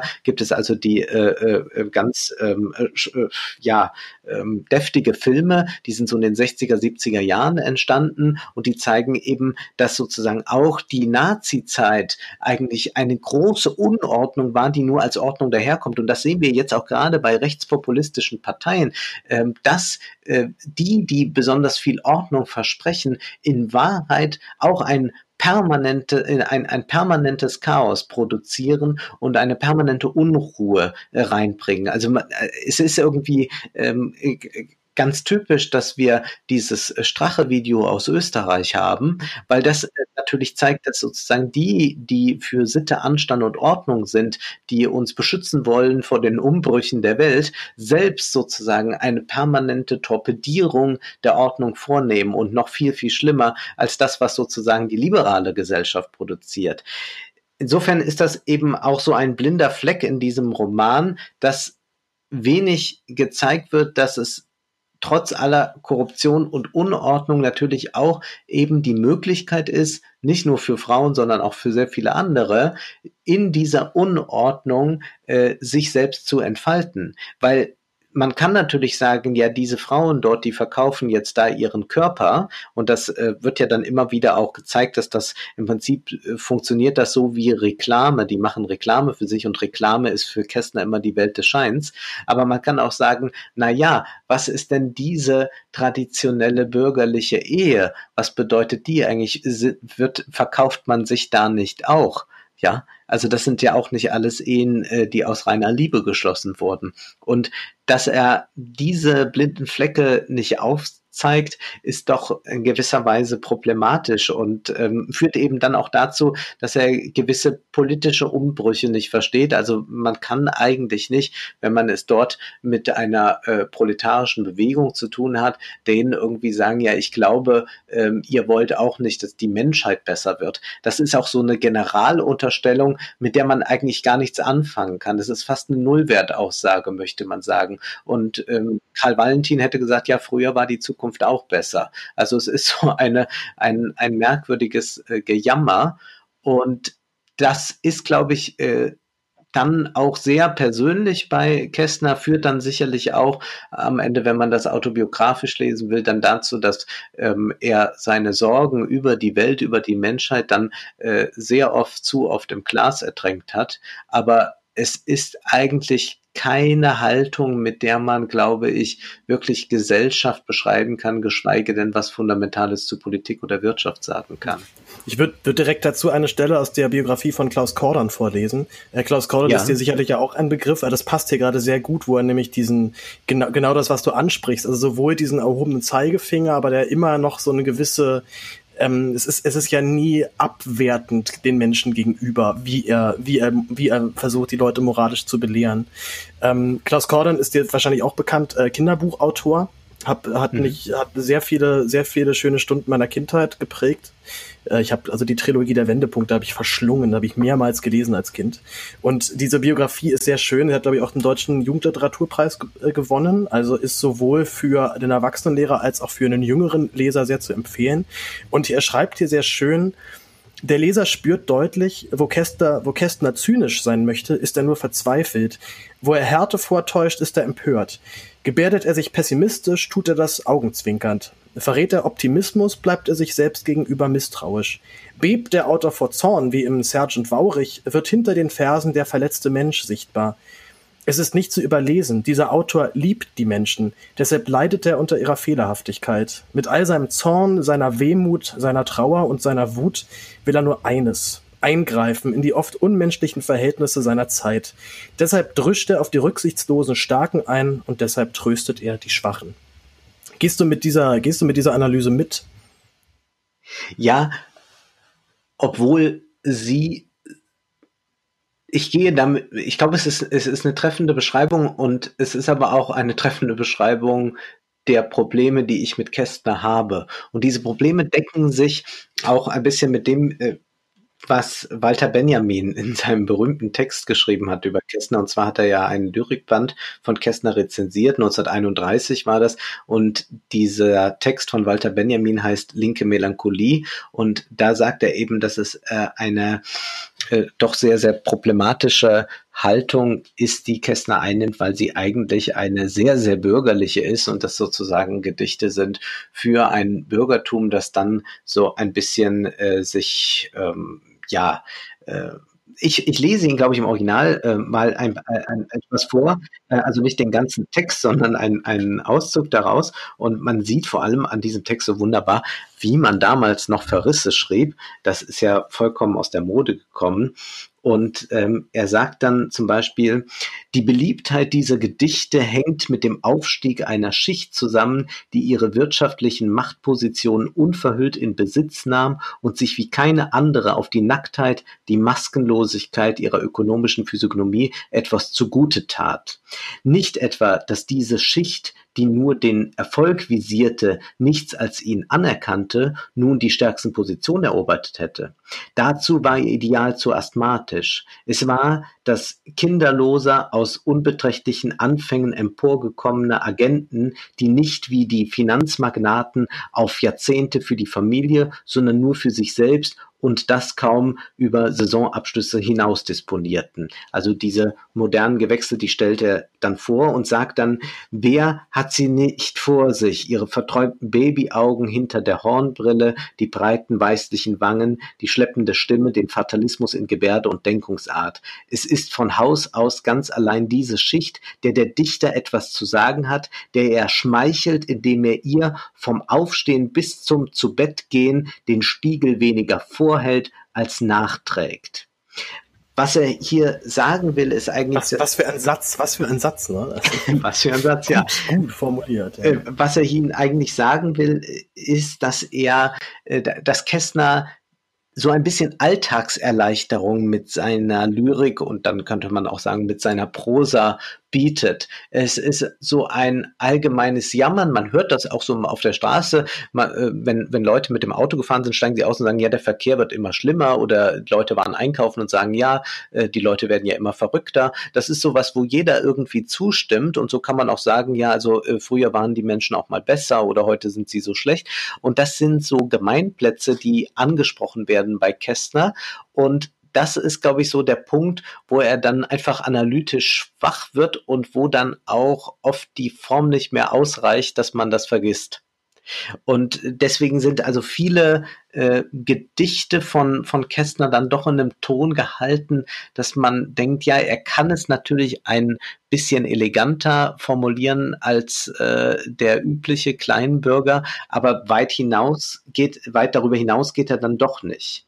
Und wenn ich noch mal eine Passage noch äh, lesen darf aus diesem äh, Text von Walter Benjamin, da heißt es dann noch ähm, Großverdiener, jene traurigen, schwerfälligen Puppen, deren Weg über Leichen geht, mit der Festigkeit ihrer Panzerung, der Langsamkeit ihrer Fortbewegung, der Blindheit ihres Wirkens sind sie das Stell dich ein, das Tank und Wanze sich im Menschen gegeben haben. Diese Gedichte wimmeln von ihnen wie ein City-Café nach Börsenschluss. Was Wunder, da sie ihre Funktion darin haben, diesen Typ mit sich selbst zu versöhnen und jene Identität zwischen Berufs- und Privatleben herzustellen, die von diesen Leuten unter dem Namen Menschlichkeit verstanden wird. In Wahrheit aber das eigentliche Bestialische ist, weil alle echte Menschlichkeit unter den heutigen Verhältnissen nur aus der Spannung zwischen jenen beiden Polen hervorgehen kann. Und wer diese Spannung hervor bringen kann, das ist für ihn ein Lyriker, der nicht Kästner ist, sondern es ist Brecht. Und bei Kästner heißt es dann, bei Kästner muss all das der Suffisanz dem Fatalismus Platz machen. Es ist der Fatalismus derer, die dem Produktionsprozess am fernsten stehen und deren dunkles Werben um die Konjunkturen der Haltung eines Mannes vergleichbar ist, der sich ganz den unerforschlichen Glücksfällen seiner Verdauung anheimgibt. Sicher hat das Kollern in diesen Versen mehr von Blähungen als vom Umsturz. Von jeher gingen Hartleibigkeit und Schwermut zusammen. Seit aber im sozialen Körper die Säfte stocken, schlägt Dumpfheit uns auf Schritt und Tritt entgegen. Kästners Gedichte machen die Luft nicht besser. Ja, das sitzt. Das ist, das ist, ein, das ist ein deutlicher Verriss halt, ne? Das kann man nicht anders sagen. Ja. Mehr geht nicht. Also ich, also ich, ich, lese halt auch immer, ich lese auch immer die ganze Zeit auch bei diesem, bei diesem, äh, bei diesem Text von Benjamin auch raus, dass er, glaube ich, Kästner vor allem übel nimmt, dass er die, dass er diese Gefahr der Nazis nicht so sieht oder sich zumindest davon nicht so beunruhigen lässt wie, ähm, wie Benjamin selbst selber.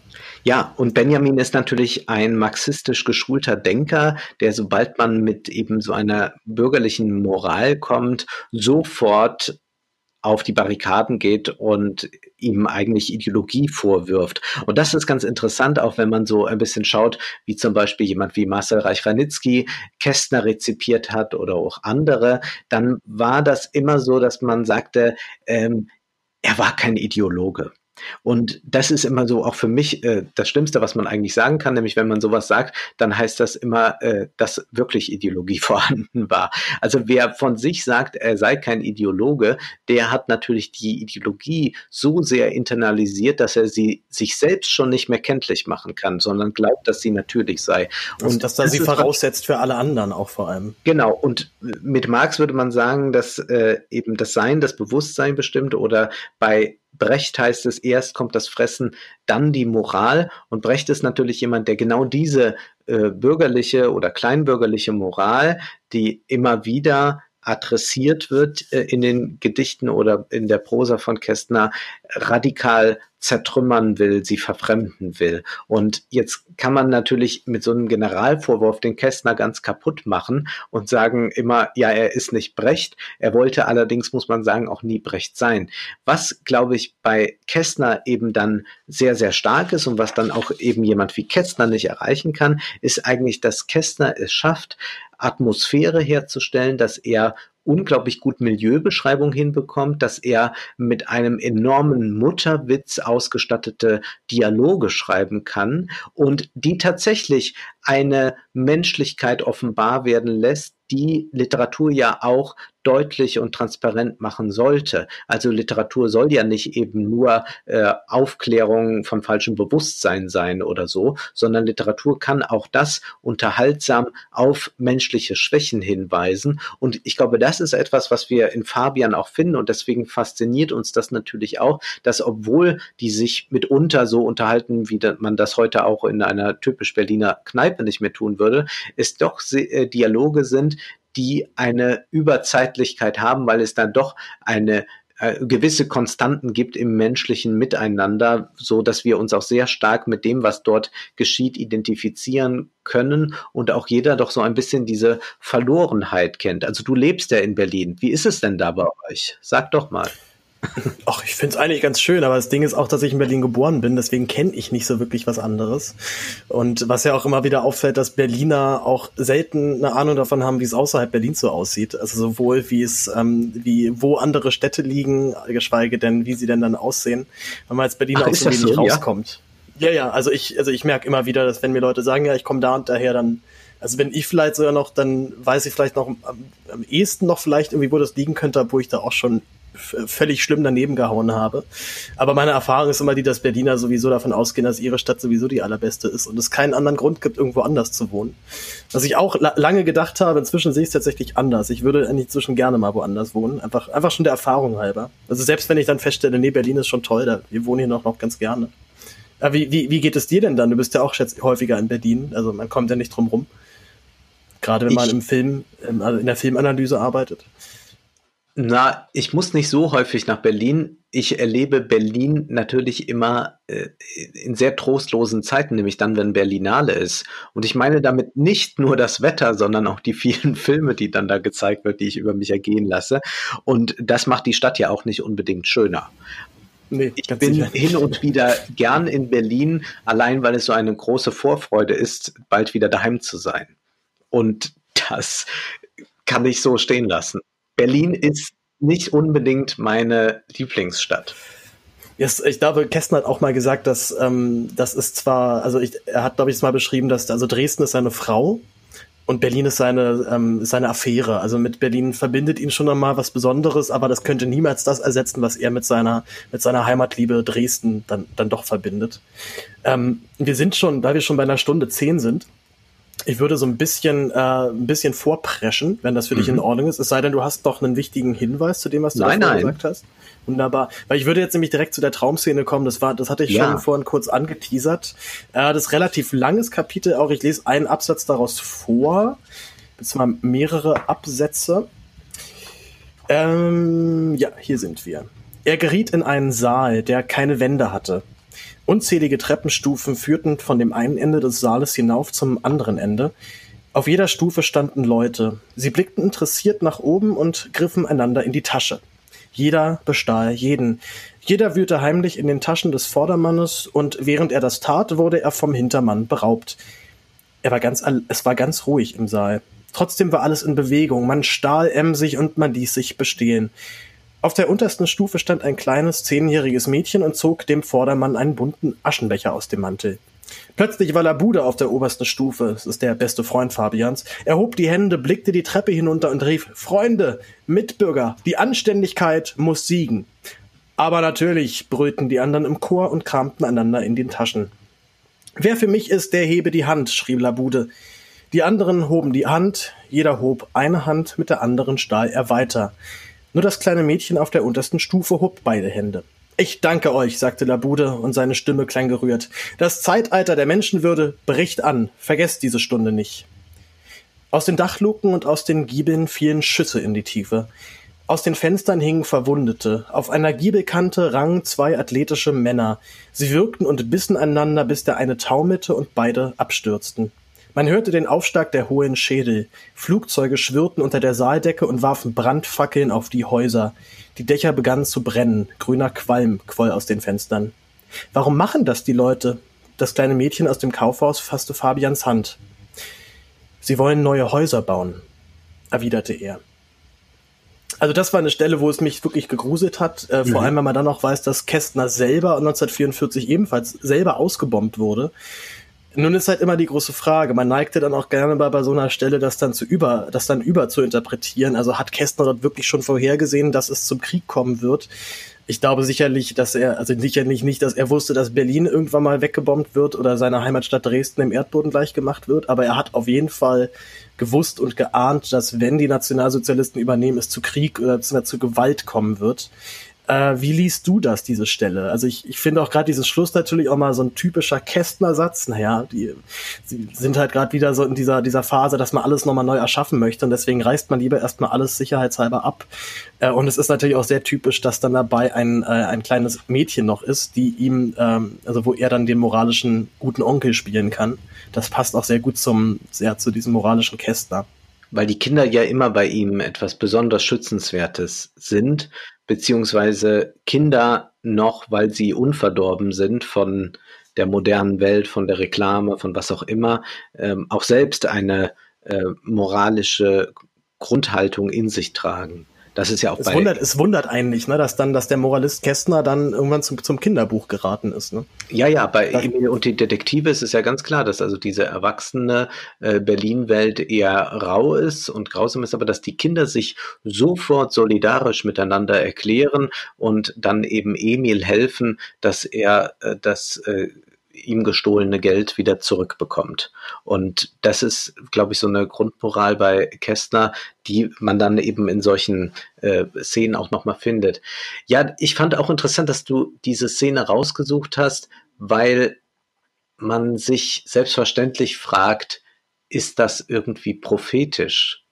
Literatur hat ja mitunter prophetische Kräfte. Aber woran liegt das? Also ich glaube jetzt nicht, dass Kästner so hellsichtig war, also dass vielleicht ein Krieg kommen könnte. Da war er gewiss nicht der Einzige, der zu der Zeit daran dachte. Aber ich glaube, dass wir es ja hier mit einem Stück Literatur zu tun haben, das jetzt sich ein bisschen von diesem ähm, neusachlichen Roman löst. Und das ist ja eine Traumsequenz die er zeigt. Das heißt, der Traum ermöglicht natürlich auch nochmal eine ganz andere Freisetzung von Fantasie.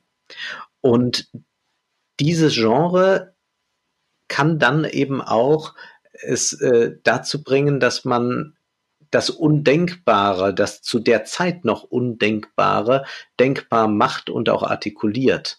Und dass dadurch eben äh, das etwas Prophetisches hat. Das findet man immer wieder in der Zeit zum Beispiel. Man findet sowas auch bei Ernst Jünger, der dann auch immer so als Prophet fast angesehen wurde, dass er das und das und das alles vorausgesehen hat. Äh, es sind immer diese äh, Sachen, wo die Fantasie freigesetzt wird und wo ähm, aber zugleich auch eine große Bedeutungsoffenheit herrscht. Also er sagt ja nicht, äh, 1941 werden so und so viele Bomben auf Berlin abgeworfen oder sowas, sondern er beschreibt natürlich etwas, äh, ein sehr allegorisches Bild, das wir dann im Nachhinein ähm, dann eben verbinden können mit historischen Ereignissen. Aber ich glaube, das ist etwas, was ja gerade das Besondere an der Literatur ist, dass sie ähm, tatsächlich dadurch, dass sie nicht in der Wirklichkeit sich ganz verorten muss, dass sie eben das Undenkbare denkbar macht, im guten wie im schlechten Sinne, und dass wir dadurch auch so viel von ihr lernen können. Also man kann ja Literatur nicht nur zur Unterhaltung lesen, sondern man kann sie tatsächlich auch als einen äh, Schatz eines alternativen Wissens lesen. Nicht alternative Fakten, aber eines alternativen Wissens und eines alternativen Zugangs zur Wirklichkeit. Es ist ja auch gerade so, dass zum Beispiel ganz viele äh, Science Fiction-Fantasien aus der Literatur Wirklichkeit werden. Ich finde bei der Stelle halt aber auch noch so interessant, dass er ja davor diese, also die, diese Szene aus, aufmalt der, der, der, der Passanten, die, die sich gegenseitig permanent bestehlen und das eigentlich, also natürlich alle mitbekommen, aber alle gehen damit d'accord. Davor, vor ihnen stehend hält jemand eine große moralische Rede und ruft doch mal, dass die, äh, die das Zeitalter der Menschenwürde jetzt anbricht. Also da, da habe ich auch sofort diese, diese, diese völlig kaputte Weimarer Regierung dann im Kopf, die eigentlich nicht mehr Herr der Lage ist und irgendwie nicht versteht, was, äh, was gerade zu tun wäre und sich nur noch in irgendwelchen Floskeln versteckt, während ihnen, während um, um sie rum der moralische Verfall langsam losgeht. Und dann halt direkt der Übergang zu, es gibt Krieg, es gibt Chaos und das ist schon, das ist schon überraschend hellsichtig auf jeden Fall. Also man kommt natürlich nicht umhin, dann, äh, dann, dann ihn nochmal zu applaudieren, dass er diesen, dass er diese Gefahr dann doch, doch so gesehen hat und die Warnung ja vor allem in dem Buch dann so deutlich wird. Und man kann natürlich leider, leider ohne Erfolg, muss man auch sagen. Auch das ja. Man kann natürlich nicht nur jetzt äh, gewisse Propagandisten aus der Weimarer Republik darin erkennen, sondern natürlich auch Propagandisten dann äh, der Nazi-Zeit die ja auch eben genau sowas immer wieder versprochen haben, dass nun ein neues Zeitalter anbricht und all das, während eigentlich das totale Chaos tobte.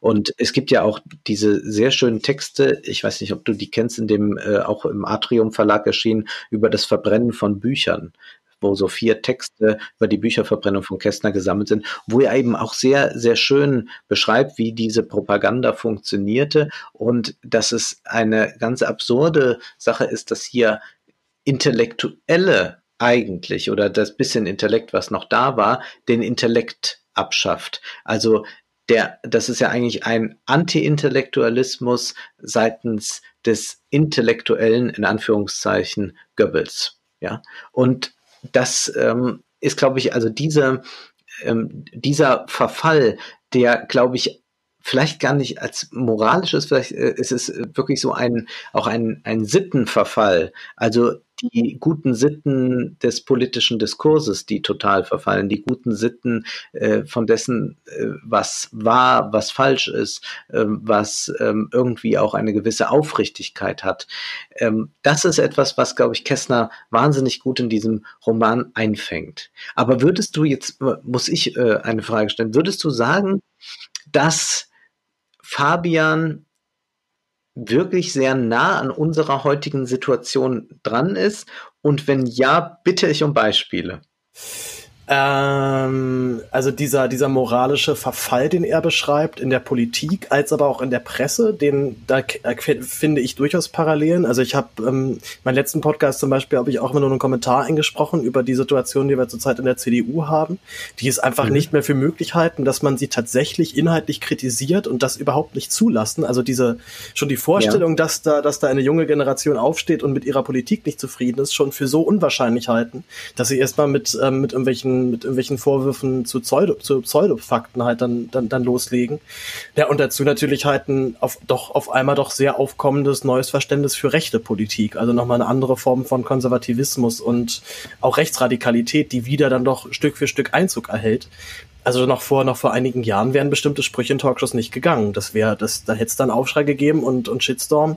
Und das ist heute inzwischen dann doch alles wieder möglich. Also ähm, und dann halt dazu noch dieser, ähm, also ich, ich glaube, was natürlich der größte Unterschied ist, dass das Buch natürlich in einer extrem wirtschaftlichen Schieflage spielt. Also die Wirtschaft geht, geht, geht rapide den Bach runter. Die Menschen werden arbeitslos, sind verzweifelt. Es gibt keine wirklichen Auffangsysteme dafür. Das ist natürlich heute alles nochmal sehr viel anders. Aber also gerade dieses, dieses unruhige Gefühl, was im Fabian ja durchkommt, das, das, was du ja so schön gesagt hast, es passiert irgendwas, es steht in der Schwebe, aber man weiß noch nicht so richtig, wohin sich jetzt entwickeln kann. Und genau aus dieser, aus dieser Motivation schreibt er dann Kästner sein Buch, ähm, Leute, passt bitte auf. Es kann, es kann gewaltig bergab gehen, wenn wir so weitermachen und wenn wir die Zeichen der Zeit nicht so lesen. Also das finde ich schon, das finde ich schon starke Parallelen dann doch, ja. Aber wie, wie geht es, ja wie geht es dir denn damit? Also wir haben ja heute auch wirtschaftliche Umbrüche. Wir haben natürlich noch ein besseres Netz als zur damaligen Zeit. Das ist ja quasi von der Sozialdemokratie, kann man sagen, erkämpft worden, dass es eben ein gewisses äh, Absicherungsnetz gibt, dass es eben dann in den 20er, 30er Jahren so nicht gegeben hat, sondern da Armut nochmal ganz anders aussah. Aber wir erleben natürlich derzeit ähm, wie ganz viele äh, Berufe äh, äh, prekär werden, wie äh, es keine Festanstellungen mehr gibt, wie äh, Leute eben äh, dazu gezwungen werden, ständig aufs Neue ihre Arbeitskraft zu verkaufen, ohne einen wirklichen Ertrag daraus zu haben. Wir erleben, dass die Schere zwischen Arm und Reich immer weiter auseinandergeht und dass natürlich auch sich die, ähm, die wirtschaftlichen Gewinne ähm, losgelöst haben von Lohnentwicklung Entwicklungen. Das ist ja alles zu beobachten. Ähm, und man kann sich sozusagen mit äh, der herrschenden Ideologie von äh, Selbstfindung und was weiß ich und äh, Coaching-Seminaren und so noch ein bisschen darüber hinweghelfen, dass eigentlich äh, dieses Chaos ja sehr, sehr präsent ist. Und das ist, glaube ich, ähm, gar nicht so, gar nicht so weit weg, nur es ist, äh, es hatte ein anderes äh, Gewand sich angezogen, dieses sehr, sehr ungute, diese sehr ungute Situation. Ähm, was du jetzt ansprichst über ähm, moralischen Verfall, man kann natürlich auch sagen, dass heute gewisse Dinge ähm, einfach durch die digitalen Möglichkeiten zum Beispiel transparenter werden. Also wenn man sich anschaut, wie gewisse ähm, bürgerliche Parteien in den 70er Jahren über Dinge entschieden haben oder so, dann muss man sagen, es war einfach auch nicht eine Transparenz da, die ähm, sofort aufdecken konnte, wo gelogen wird. Oder heute haben wir halt auch die Möglichkeit, sofort eine Politikeraussage zu googeln und nachzuschauen und zu sagen, ja, doch, das hat er vor, vor vier Jahren noch gesagt. Und wir können ihn damit konfrontieren. Ähm, und jeder kann das im Prinzip oder jeder hat auch die Möglichkeit zu kommentieren. Das, deswegen äh, wirkt, ist das natürlich auch so, dass wir heute sehr, äh, sehr viel schneller die Verlogenheit erkennen. Was mich eigentlich ähm, wundert, ist, dass ähm, wir es heute ähm, also ich muss anders sagen, mich wundert eigentlich, dass Verschwörungstheorien derzeit äh, so en vogue sind, weil Verschwörungstheorien ja sagen, es wird im Geheimen etwas ausgehandelt, von dem wir all nichts wissen und dann haben wir am Ende äh, die Folgen zu tragen. Aber wir erleben ja gerade derzeit, dass Politiker ähm, à la Couleur bisweilen sogar, ähm, sich nicht scheuen, sich vor Mikrofone zu stellen und ganz bewusst zu sagen, ja klar, wir machen Gesetze extra so kompliziert, damit äh, die das ja nicht merken. Also das ist äh, Seehofer, ja, der, der so etwas sagt. Also das heißt, ähm, wir es, sind, es müssen gar nicht, muss gar nichts aufgedeckt werden, sondern sie sagen es ja von selbst oder Trump sagt ja von selbst, äh, was er vorhat oder man, man muss ja die, die Aussagen geben, wir werden gar nicht hintergangen, sondern das Interessante ist, es wird offen gesagt und trotzdem ist es so. Und das ist ein bisschen vielleicht etwas, was wir ähm, eine Haltung, die wir bei, bei, bei Kästner dann vielleicht mit Sarkasmus oder Zynismus beschreiben, die wir vielleicht heute alle ein bisschen drin haben. Also wir leben heute sehr stark nach diesem äh, Paradigma, das Zizek oft beschrieben hat. Er bezieht sich ja da auf, ein, äh, auf einen Text von Octave Manoni, ähm, der heißt Je sais bien, mais quand même. Also ich weiß sehr wohl, äh, dass es so ist, aber machen wir trotzdem weiter. Ich weiß sehr wohl, dass es ganz in der Umweltkatastrophe ganz schnell enden wird, aber wir machen trotzdem so weiter. Und ähm, ich weiß, dass äh, die mich belügen, aber ich will das jetzt auch gerade gar nicht so genau wissen. Und es gibt ja dann eigentlich immer einen Aufschrei darüber, wenn man ähm, die Wahrheit, die man schon kannte, nur noch mal gesagt bekommt. Also mich hat dieses Strache-Video ja auch wiederum nicht verwundert. Also äh, ich hätte mich jetzt gewundert, wenn Strache heimlich gefilmt worden wäre, wie äh, er irgendwie Thomas Bernhard liest oder Goethe zitiert oder so. Da wäre ich äh, wirklich sehr, sehr erstaunt gewesen und geradezu schockiert. Das hier dass hier war das erwartbar. Nö, das ist, ich ja. konnte mir schon denken, ich konnte mir schon denken, wenn man privat ich, redet. Äh, tue mich halt äh, schwer mit, mit, äh, mit diesen Parallelen, weil das auch natürlich schon eine sehr apokalyptische Stimmung ist, in der man sich auch leicht suhlen kann. Für mich ist eigentlich jetzt gerade auch eine sehr gute Zeit zu sehen, dass es nicht so enden muss, äh, wie äh, Kästner äh, das beschrieben hat und wie es dann auch geendet hat, sondern dass tatsächlich wir heute ähm, viel mehr Möglichkeiten haben, dass es eine äh, radikal andere Richtung geht ich war da auch nie großer Fan von diesen also so Welt, ähm, Weltuntergangsszenarien aufzumalen. Und ich muss auch ehrlich sagen, dass ich seit äh, Fridays for Future marschiert äh, auch sehr viel beruhigter bin. Also das war eigentlich genau die Bewegung, auf die ich so seit ich mich für Politik interessiert habe. Also so sagen wir mal so vor zehn Jahren, als ich so 15 war. Ich glaube so die die schwarz-gelbe Regierung 2009 war so der der Punkt, wo ich dann richtig politisiert worden bin. Und ich habe eigentlich immer darauf gewartet, dass es irgendwann mal eine, eine Bewegung gibt, die genau auf diese ökologische Frage, was ja eben auch halt gleichbedeutend ist mit, äh, wie wirtschaften wir eigentlich gerade international, geht das noch so weiter? Und das ja vielleicht auch noch so eine Parallele, dass wir gerade in, in, einem, also in unserem Wirtschaftssystem an einem Punkt kommen, wo wir merken, es kann so vermutlich nicht mehr lange weitergehen und wir müssen dringend umschwenken in vielen Bereichen. Also auch das ist ja im, ähm, im Fabian dann auch deutlich. Die Wirtschaft, ähm, die Wirtschaft international ist gerade ist gerade am absinken und keiner weiß so richtig, wohin wohin sich das jetzt entwickeln wird und die Leute haben Angst. Und wie es halt eben so häufig ist, wenn Leute Angst haben, dann wollen sie erstmal lieber äh, dann möchten sie am liebsten halt dann zurück so, aus, aus der Situation, aus der sie ursprünglich mal gekommen sind. Merkt man aber sehr schnell, dass es, dass es nicht so einfach geht, genau in diesen Zustand zurückzukommen, wenn nicht vielleicht sogar unmöglich ist.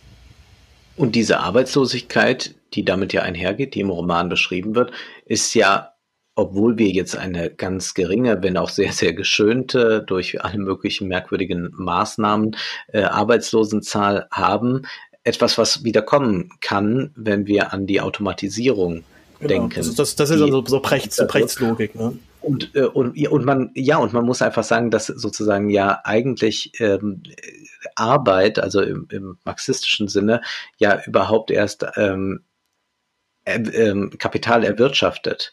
Und wie funktioniert eigentlich der Kapitalismus noch, wenn äh, das nicht mehr hält? Und wer wird am Ende Profiteur dessen sein? Deswegen muss man natürlich auch bei dieser ökologischen Bewegung, glaube ich, äh, auch sehen, dass das zugleich ähm, auf das Soziale äh, abzieht und auch eben äh, über Ökonomie mehr gesprochen wird. Weil wenn man am Ende dabei ist, dass man irgendwie sagt, ja, wir brauchen äh, mehr Innovationen, um die Welt ökologischer zu machen, dann weiß man schon, wer von diesen Innovationen profitieren wird und wer nicht. Weil die herrschende Ordnung ändert sich nicht dadurch.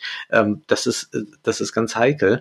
Aber ich glaube, es ist ähm, dann eher so etwas sehr Assoziatives, äh, was man hat. Also man liest diese Seiten und sie raunen einem zu, das hat etwas mit dir zu tun und sie haben nicht ganz Unrecht damit. Ich glaube, es wird schwierig, wenn man äh, das dann auf etwas ähm, direkt anwendet, weil wir haben es natürlich dort mit einer Gesellschaft zu tun, die an diese parlamentarische Demokratie, an die man in minimaler Weise glauben muss, damit das System funktioniert.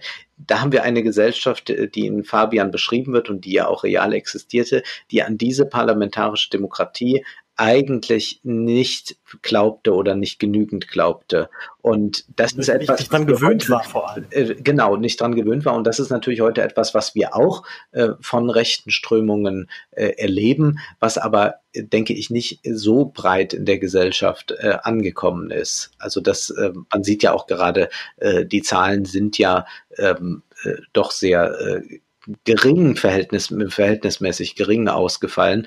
Ähm, es gab ja immer wieder diese großen Warnungen äh, des, des Rechtsrucks in Deutschland und man sieht eigentlich gerade, dass, das, dass der sich nicht einstellt, weil auch äh, in der Öffentlichkeit andere Themen wichtiger werden.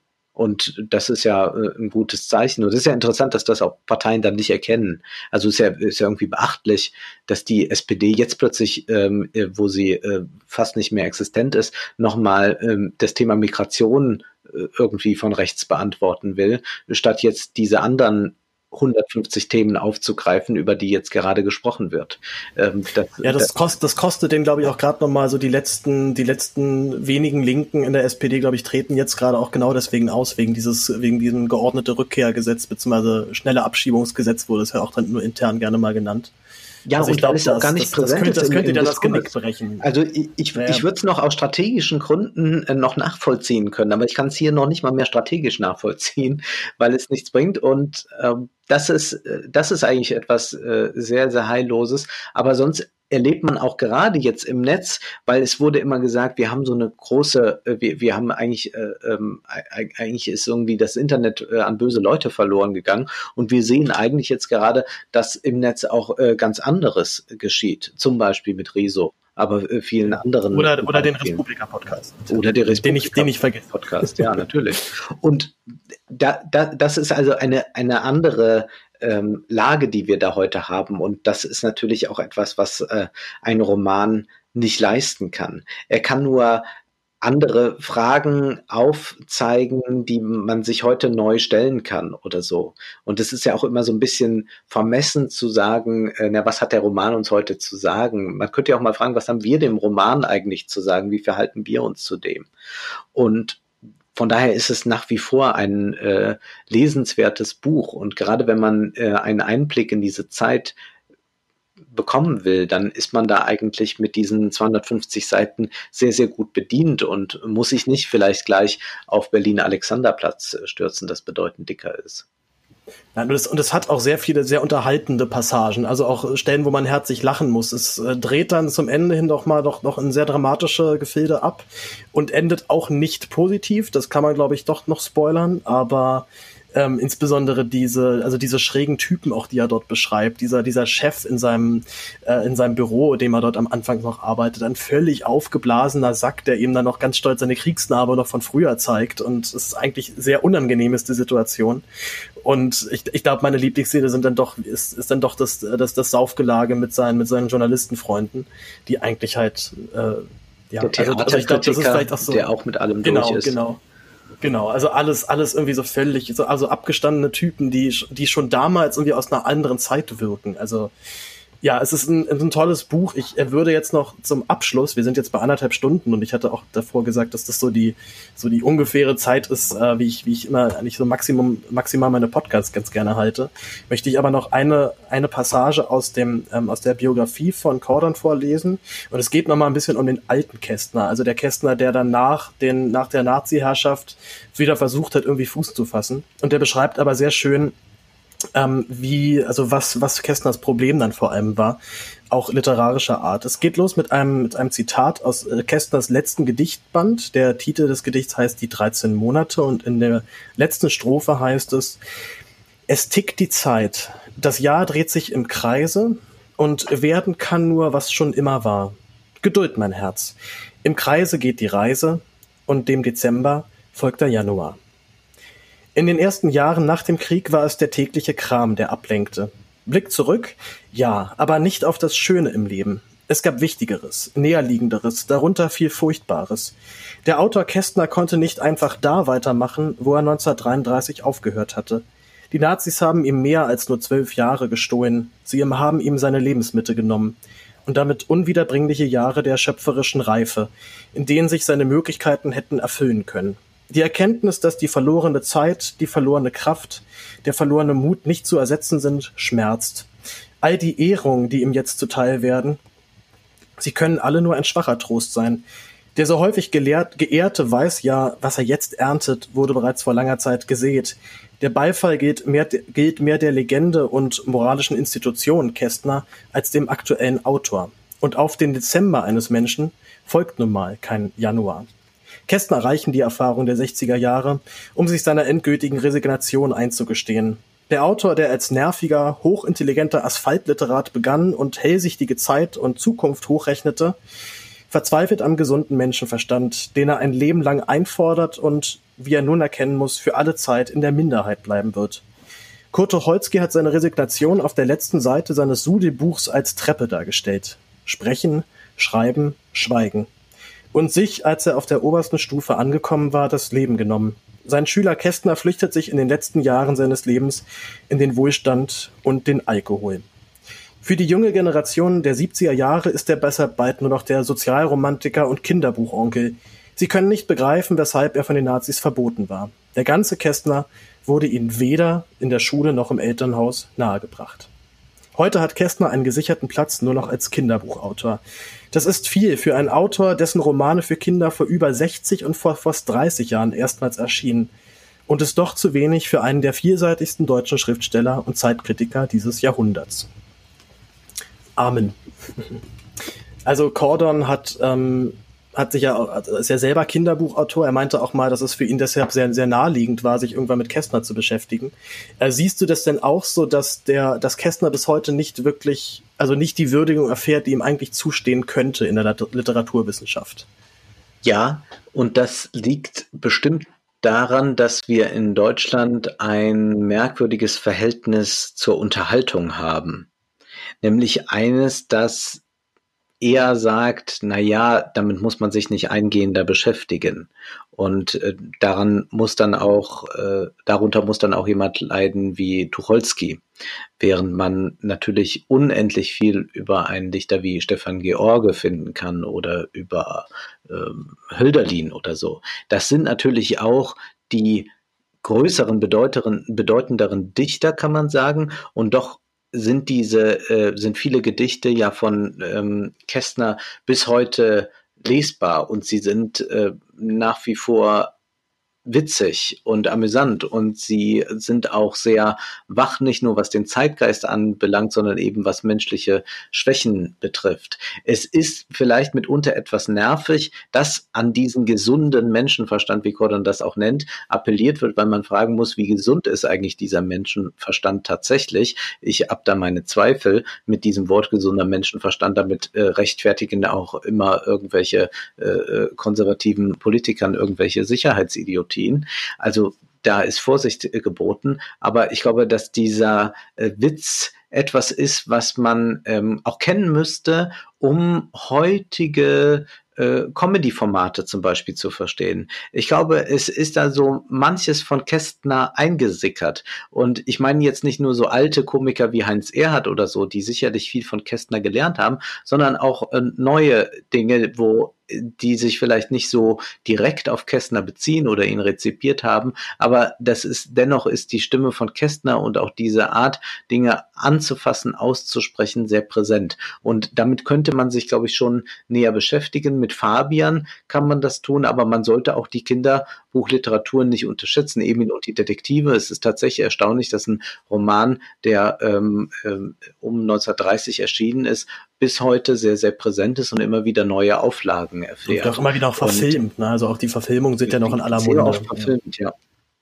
Also das ist, glaube ich, schon etwas, was ähm, man ein bisschen mehr an den Blick nehmen sollte. Ich glaub, ähm, und man sich nicht nur auf diese äh, drei, vier äh, Spitzen immer nur konzentrieren sollte, sondern gerade auch dieses Mittelfeld, zu dem Kästner gehört. Er war einer, der eben auch für das Tagesgeschäft produziert hat. Er hat ja in einem äh, Lebenslauf über sich selbst, also ein kurz gefasster Lebenslauf heißt das Gedicht, ja auch von der Versfabrik äh, geschrieben, in der er arbeitet. Und diese, hatte, ich, hatte ich auch markiert, genau, genau das Gedicht. Und diese ja. Versfabrik hat nun doch einige sehr gute Dinge hervorgebracht und die sollte man nicht vergessen. Und das stimmt, dass so etwas äh, ein bisschen zu wenig stattfindet äh, in der Schule, aber auch äh, an Universitäten. Und gerade in der Schule könnte man ja früh anfangen, diese äh, Kinderbücher von Kästner zu lesen, äh, statt jetzt irgendwie mit Harry Potter oder so anzukommen. Ich glaube, Kästner ist da sehr viel interessanter und hat da intelligentere Dialoge.